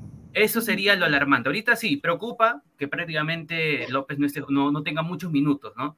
pero ahí tiene que ser ya psicológicamente el jugador que tiene que, que tiene que seguir más, que tiene esforzándose más para poder alcanzar el titularato, porque el titularato no, lo gana, no se gana de la noche a la mañana, el titularato se gana a base de trabajo. Por eso es que muchos jugadores peruanos regresan. Peña no sale lista, a veces juega minutos, eh, no sé, ahora vamos a ver con Alexander Callens si es que también va a ser titular completamente en Girona. Eh, eh, Paolo llega a Racing, tendrá los primeros partidos máximo 20, media hora, no creo que arranque de titular. Entonces, el titularato, como le digo, se gana a base de trabajo. Y si Marcos López no sigue trabajando, entonces prácticamente tendrá que cambiar de club y ahí es el problema. ¿A dónde se iría? Exacto, no, y a ver, eh, vamos a leer comentarios y pasamos con Alecos y con Chicharito. A ver, dice, eh, dice, Ladra, trae a Jaime Guerrero que renunció a, Gol Perú. Espectacular, espectacular. No puede, no sé. le Eso es todo, eso es todo. No, un crack, un crack, un crack. Mateo Tirado Rojas, señor, señor Sobrado López, Sobrado López supera a Hartman, pero no debe irse del club. Dice Salchipapa y su amor oculto por la U. Perdonen por no salir hoy, estoy muy avergonzado porque ayer se dieron cuenta que soy de la U y no pavo. Ay, no. Dice ya. A ver, dice que López venga a mi alianza, dice GolTube TV. Ay, ay, ay, todo quieren ir a alianza. Por Richie, por Richie Lago. Ajá, increíble. Pucha, qué fichajazo sería, ¿ah? Perdón, ¿ah? Richie Lagos a, a, no sé, a vender, eh, a vender mochilas, no sé, pero su madre. Ma- Dice, señor Rolando, ya, no sé qué están hablando ahí, se están peleando entre los panelistas. Dice, eh, regresan porque son cojos, las cosas como son, señor, dice GolTube TV. A ver, eh, son cojos, Chicharito, la gente que está regresando. Regresa López. A mí, me me, a mí dateado, me, me parece que no, me parece que no. Eh, lo que yo siento que es, eh, muchos ponen la falta de, trabajo acá en menores, la formación que llegan, les cuesta lo físico, pero yo creo que no, porque si no, los jugadores africanos, al menos de, de esa, de esa parte del mundo, podrían adolecer o quejarse de tantas cosas como esas, ¿no? Porque no tienen el trabajo adecuado tal vez en menores, ni siquiera tienen menores muchos países de ese continente, entonces ¿cómo destacan ellos? Porque ellos mismos se exigen, son jugadores que ellos, ellos empiezan a exigirse una vez llegada a Europa, ¿no? Una vez llegada a Europa no es que se estancan, no es que ya estoy acá y, y bueno, me conformo, ¿no? Siguen trabajando, siguen entrenando, algo que está haciendo Alexander Callens, se ha ido superando poco a poco y eso me parece, como dijo la señorita Sofía, eh, algo muy admirable porque es un jugador que no se estancó, ¿no? Al ver que no tenía oportunidades en la selección peruana, trabajó para ganarse un puesto ahí y lo logró hacer, ¿no? No, y, y- y bueno, es cierto, ¿no? A ver, eh, no tenemos mucho recambio en esa zona de lateral, ¿ah? A ver, tenemos Sí. a, a Paolo Reina que, A de- de- Trauquinho. que debió salir, ¿no? De- debi- tenía ofertas, así se rumoreaba. Hay ofertas para Paolo Reina. Y se quedó en Melgar. Eh, está Trauco. Todos los de ¿no? Melgar finalmente se quedaron en Está Melgar. Trauco y, y bueno, Trauco hay que verlo en esa pretemporada con el San José Earthquakes. Yo voy a estar ahí monitoreando, pero vamos a ver. Eh, no hay muchas opciones, ¿no? En lateral, ahora Nilson Loyola, que es otro jugador de cristal, ¿no? No. Eh, que no, no convence a muchos, pero tú, Alecos, esto que todos vuelven a la liga peruana, ¿te parece que es algo, va a ser contraproducente para lo que es el caso de la- las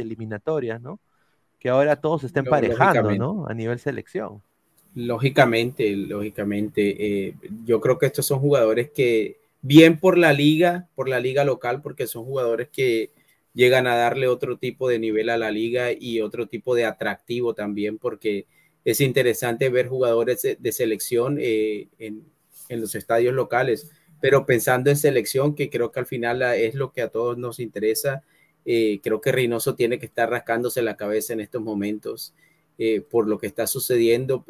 Un ejemplo de ello y claro ejemplo es, lo mencionaba Marta Sofía Cristian Cueva, que es prácticamente la figura, el mejor jugador de Perú, no tiene equipo.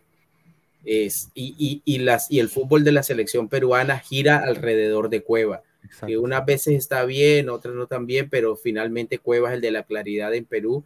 Y creo que esto ha sido tomado en parte como ejemplo también. Bueno, Zambrano ya 33 años, 32, eh, yo creo que es eh, apenas lógico que esté pensando en regresar, pero lo de Cueva eh, me, parece, me parece triste y, decepcionante una vez más. Y yo creo que muchos están viendo esto como un ejemplo y quieren regresar, además que aparentemente creo que, que se está pagando bien en el Perú. Lo de Alianza, las contrataciones de Alianza, de la U, jugadores como Celi, que de pronto uno pensaría que tendría mercado en el extranjero, finalmente se queda en la U. Y, no, pensando en el campeonato bien, pensando en la selección, no tan bien. Yo diría que no, no, no es positivo esto. Y lo de Marcos López, yo creo que si bien es para preocuparse en el momento, eh, tampoco es para, para desesperarse, porque Marcos López es un jugador que ha demostrado que en su juego, en su comportamiento, en su, en su manera de hablar, en, en la forma en cómo ha llevado su carrera, que es un jugador maduro a pesar de su edad. Claro, y claro. tú mismo lo dijiste en Airquake, eh, hizo todo el proceso. hizo todo el Eh, proceso. llegó del Perú, llegó a muy temprana edad, no es fácil, eh, eh, otro idioma, otra Sí. cultura, se adaptó y, y finalmente salió de la MLS, de un equipo modesto como San José, pasa al Feyenoord, llega, recuerda que llegó lesionado, Llegó eh, bien. se recuperó, apenas se recuperó, empezó a jugar y le dieron la oportunidad y se quedó con la titular. Eh, ahorita seguramente en este momento no eh, está en ese proceso de, de nuevamente ganarse la titular, pero yo tengo confianza en que Marcos López eh, eh, va a retomar su puesto como titular en Feyenoord y que, y que le esperan grandes cosas en su carrera en Europa. Ahora vamos a pasar con el último tema rapidito, un, tema, un tema picante que no sé si no nos vamos a tomar tanto a fondo, ¿no? Porque no, no es lo de nosotros. Pero ayer, bueno, hace un par de días pasó lo de Tapia, ¿no? Que estuvo en todo, en todos los diarios, ¿no? Que Tapia y todo esto, Tapia hizo un comunicado. Pero hoy lo que ha salido, no, acá hay, hay una hincha de cristal, ¿no? O, o simpatizante, diría. No, que es lo del Chorri, ¿no? Que ¿Pero dice el Chorri no es de Alianza? Ah, también es de Alianza, sí, es de Alianza. Dice, el Chorri le fue infiel a su pareja nueve días antes de su matri. Ah, eh, o sea, yo no entiendo cómo, cómo esto es. Mira, la gente le pregunta, mira, la gente le pregunta a Marta Sofía. Dice, Carlos Seguín, Marta Sofía, ¿qué opinó sobre el ampay del Chorri? Ah, dice, no, tiene- Chorri. no opina. Yo me quedo con, con lo, No con lo lindo la Con lo lindo, los Con los chorrigolazos. Claro, Claro. yo me quedo con eso, El con, tema Perú, el con tema el Perú. hijo que marcó a raíz del gol ante Paraguay. Me voy a quedar con todo eso y con la imagen eh, que él siempre ha proyectado como deportista. Estos son temas totalmente extradeportivos y, Pero Y sin duda de- continúa haciendo goles fuera de las canchas. Claro, o sea, de hecho que está eh, denigrando lo que es su imagen. Lastimosamente, mm, para, para él y para su familia, de hecho, que no va a ser pero, pero bueno, como lo vuelvo a repetir, me voy a quedar por todo el fútbol, sin ser un... Mira, sin ser, que es algo que les pedí normalmente a los, a los jugadores. Ojo, al principio cuando hablamos de la sub-20 yo dije el tema no es netamente somatotipo, es, net- es un tema también nutricional, reforzar eso. Pero en el caso de, de- del Chorri, es un jugador bajito, un, un poco pues garbadito también, pero, pero el talento lo ha tenido innato, ¿no? O sea, eso, eso Sí, me voy a la técnica, la técnica, que es algo que, crack. que hoy, hoy se extraña mucho, ¿no? De verdad que necesitamos a jugadores que, que manejen ambos perfiles, Un Solano también, ¿ah? Me acuerdo de ese Sí. Solano. Ah, su madre, qué jugador. Ahora, eh, para, agregar algo que decía eh, Ale, Alecos, Alecos. Sí, Alecos. Alecos. Eh, soy un poco ciega, discúlpeme. Eh, yo creo que sí. Nosotros normalmente decimos, ¿no?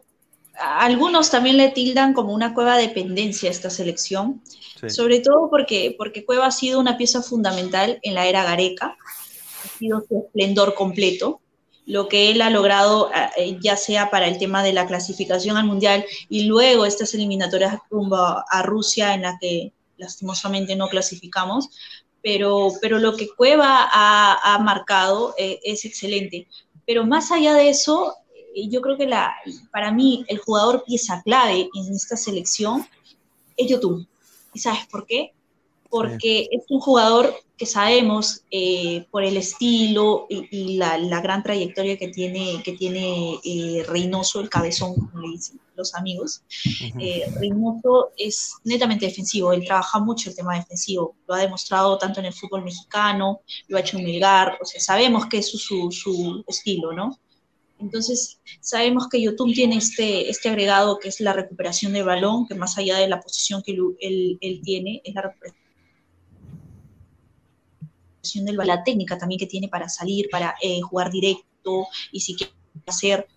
Entonces, a mí, de verdad, que es que YouTube, porque el año pasado en Cristal fue, fue una presentación, sí, muy bajo Entonces, espero que este año YouTube recupere el protagonismo, va a ser capitán, se presentó en la tarde celeste que, iba a ser capitán, dio las palabras, etcétera, pero en verdad espero de todo corazón que, que, recupere un poco el nivel, porque también sabemos, no está, ya los años pasan, la, edad no es la misma, el tema de, del rendimiento no va a ser el mismo, y espero que recupere el nivel para que, eh, para que sea una pieza clave nuevamente para esta selección de Reynoso, que todos esperamos ver cómo va a jugar Reynoso en estas eliminatorias. Claro, va a ser interesante ver eh, la evolución de YouTube. Yo también le deseo lo mejor. Él acá jugó en Orlando y acá es ídolo. O sea, acá cuando él quiera volver, él tiene las puertas abiertas del club. Acá siempre lo recuerdan con mucho cariño. Eh, todo lo que hizo en una época donde Orlando no le ganaba ni, ni a mi perrito peluchín, le ganaba, le ganaba Orlando. Yotun, eh, pucha, se puso el equipo al hombro. Esto fue antes de Galese, ¿no? Pero no, un gran jugador sin duda. Eh, quiero, antes de, para, de cerrar, eh, leer un par de comentarios. Marcus Alberto dice, Pineda, en honor al Chorri, pongo un sketch de JB, dice, ya. Dice, ratonero, señorita, sea frontal, dice Frank Underwood. Ay, ay, ay. A ver. Eh, dice, fue Yotun, señorita, fue pieza clave, Yotun ya fue, dice Rolando César Guille. ¿Ah? A ver, dice, increíble, ahora los ecuatorianos se creen brasileños o argentinos, dice Danny Safe. ¿Ah? Dice, Pineda, ¿qué opinas de la foto que publicó Piqué? Mínimo Shakira ahora hace cinco canciones por esa foto. Ahí está Farid, mira lo que le gusta a la gente, Sofía, le, le, a la gente le encanta la huevadita, le encanta. A ver, dice, Magali tiene esta chicharito bajo la mira, dice, ah, ay, ay, ay, dice Charizard. Ahí está. Cuidado, cuidado. Igualmente, dice, decepcionado con mi selección sub-20, saludo desde Ecuador, dice Albañil de Nacimiento, pero bueno, agradecer sin duda a toda la gente que se suscriba al canal, clica la campanita de notificaciones, eh, más de 5.650 suscriptores orgánicamente, sin hacer transmisiones de fútbol, sin, eh, no, sin muchas cosas más. Eh, solo ustedes, muchachos, lo hacen esto posible. Agradecerle, obviamente, a Marta Sofía por haber estado aquí en el programa el día de hoy. No va a ser la última vez, esperemos tenerla acá de vuelta más seguido, ojalá. A Lecos también, a Chicharito, que también que se unió, a Martín, a Gabriel, a Christopher y a Denise también que estuvieron acá. Ya para ir cerrando, Sofía, ¿quieres decir un, unas últimas palabras? No, agradecerles a ustedes. Yo de verdad que cuando eh, se trata del, del fútbol, eh, sí, es cuando se trata del fútbol, eh, a veces me explayo, discúlpeme, de repente hoy día he hablado como un, una parlanchina y no, no les he dejado de, de, repente continuar con sus opiniones, ¿no? Pero bueno, nada, invitar a la gente, me pueden escuchar y también pueden seguir la página de Fútbol para Todos. Nosotros nos focalizamos, nos centralizamos tal vez eh, netamente en lo que es el fútbol, eh, en el fútbol formativo, lo que es fútbol de menores, eh, también hacemos Liga 1 y también hacemos lo que es la Liga Femenina. Entonces ahí compartimos un poco de información, me pueden escuchar los lunes, jueves y viernes en Radio Ovación de 8 a 9 de la noche. Ahí está, en Fútbol para Todos, nos pueden seguir en Instagram y en Facebook. Ahí está. Lunes, Ahí está, vayan a, vayan a seguir a Full para todos y escuchar Full para todos, ¿no? Que sea su nuevo programa, muchachos, así que estén ahí atentos. Eh, ya, Martín, para ir cerrando, últimas palabras. Nada, Correcto. igualmente, compartir, eh, gracias a, por la invitación, igualmente como siempre, pasándola bien con todos los ladrantes, con los nuevos panelistas que están ingresando. Y eh, hoy ya juega Cristiano a la, a la, una de la tarde para todos los hinchas ahí que lo quieren chequear. Y nada, muy buenas noches con todos. Alecos. Oh, con las buenas noches para ti, Pineda, buenas noches para todos. Ha sido nuevamente un placer estar aquí con ustedes hoy. Ahí está, Chicharito. Muchísimas gracias, Armando. Yo sé que venías del trabajo, pero lo comprendo y bueno, te, queremos tenerte acá más seguido también. Sí, nada, agradecerte, un gusto compartir con ustedes el programa el día de hoy y me comprometo, el viernes estamos por aquí para desde temprano ahí, ahí. hablar de fútbol. Listo. Ahí está, excelente muchachos. Apúntalo, bueno, apúntalo, eh, Pineda, viernes. Antes, sí. antes, de irme, antes de irme, quería enviar un saludo para el sí. programa, eh, para mi programa, bueno, el programa de Fútbol para Todos ha cumplido ayer, cumplimos, estuvimos de aniversario, cumplimos tres años, así que quiero enviarle un saludo a, a todos mis compañeros, a la gente que nos sigue. Muchas gracias por la invitación y bueno, hasta una próxima oportunidad. Ahí está, un saludo también a, a Ricardo Mora, también el director. Sí. Así que no, tres años, tres es años de show es bastante, ¿no? Sí, que, así que un abrazo a toda la gente de Ovación. eh, así que estamos acá a disposición también. Gracias, Marta Sofía. Y bueno, a todos los ladrantes, un abrazo. Nos vemos el día de mañana. Nos vemos. Adiós. Chao. Un gusto.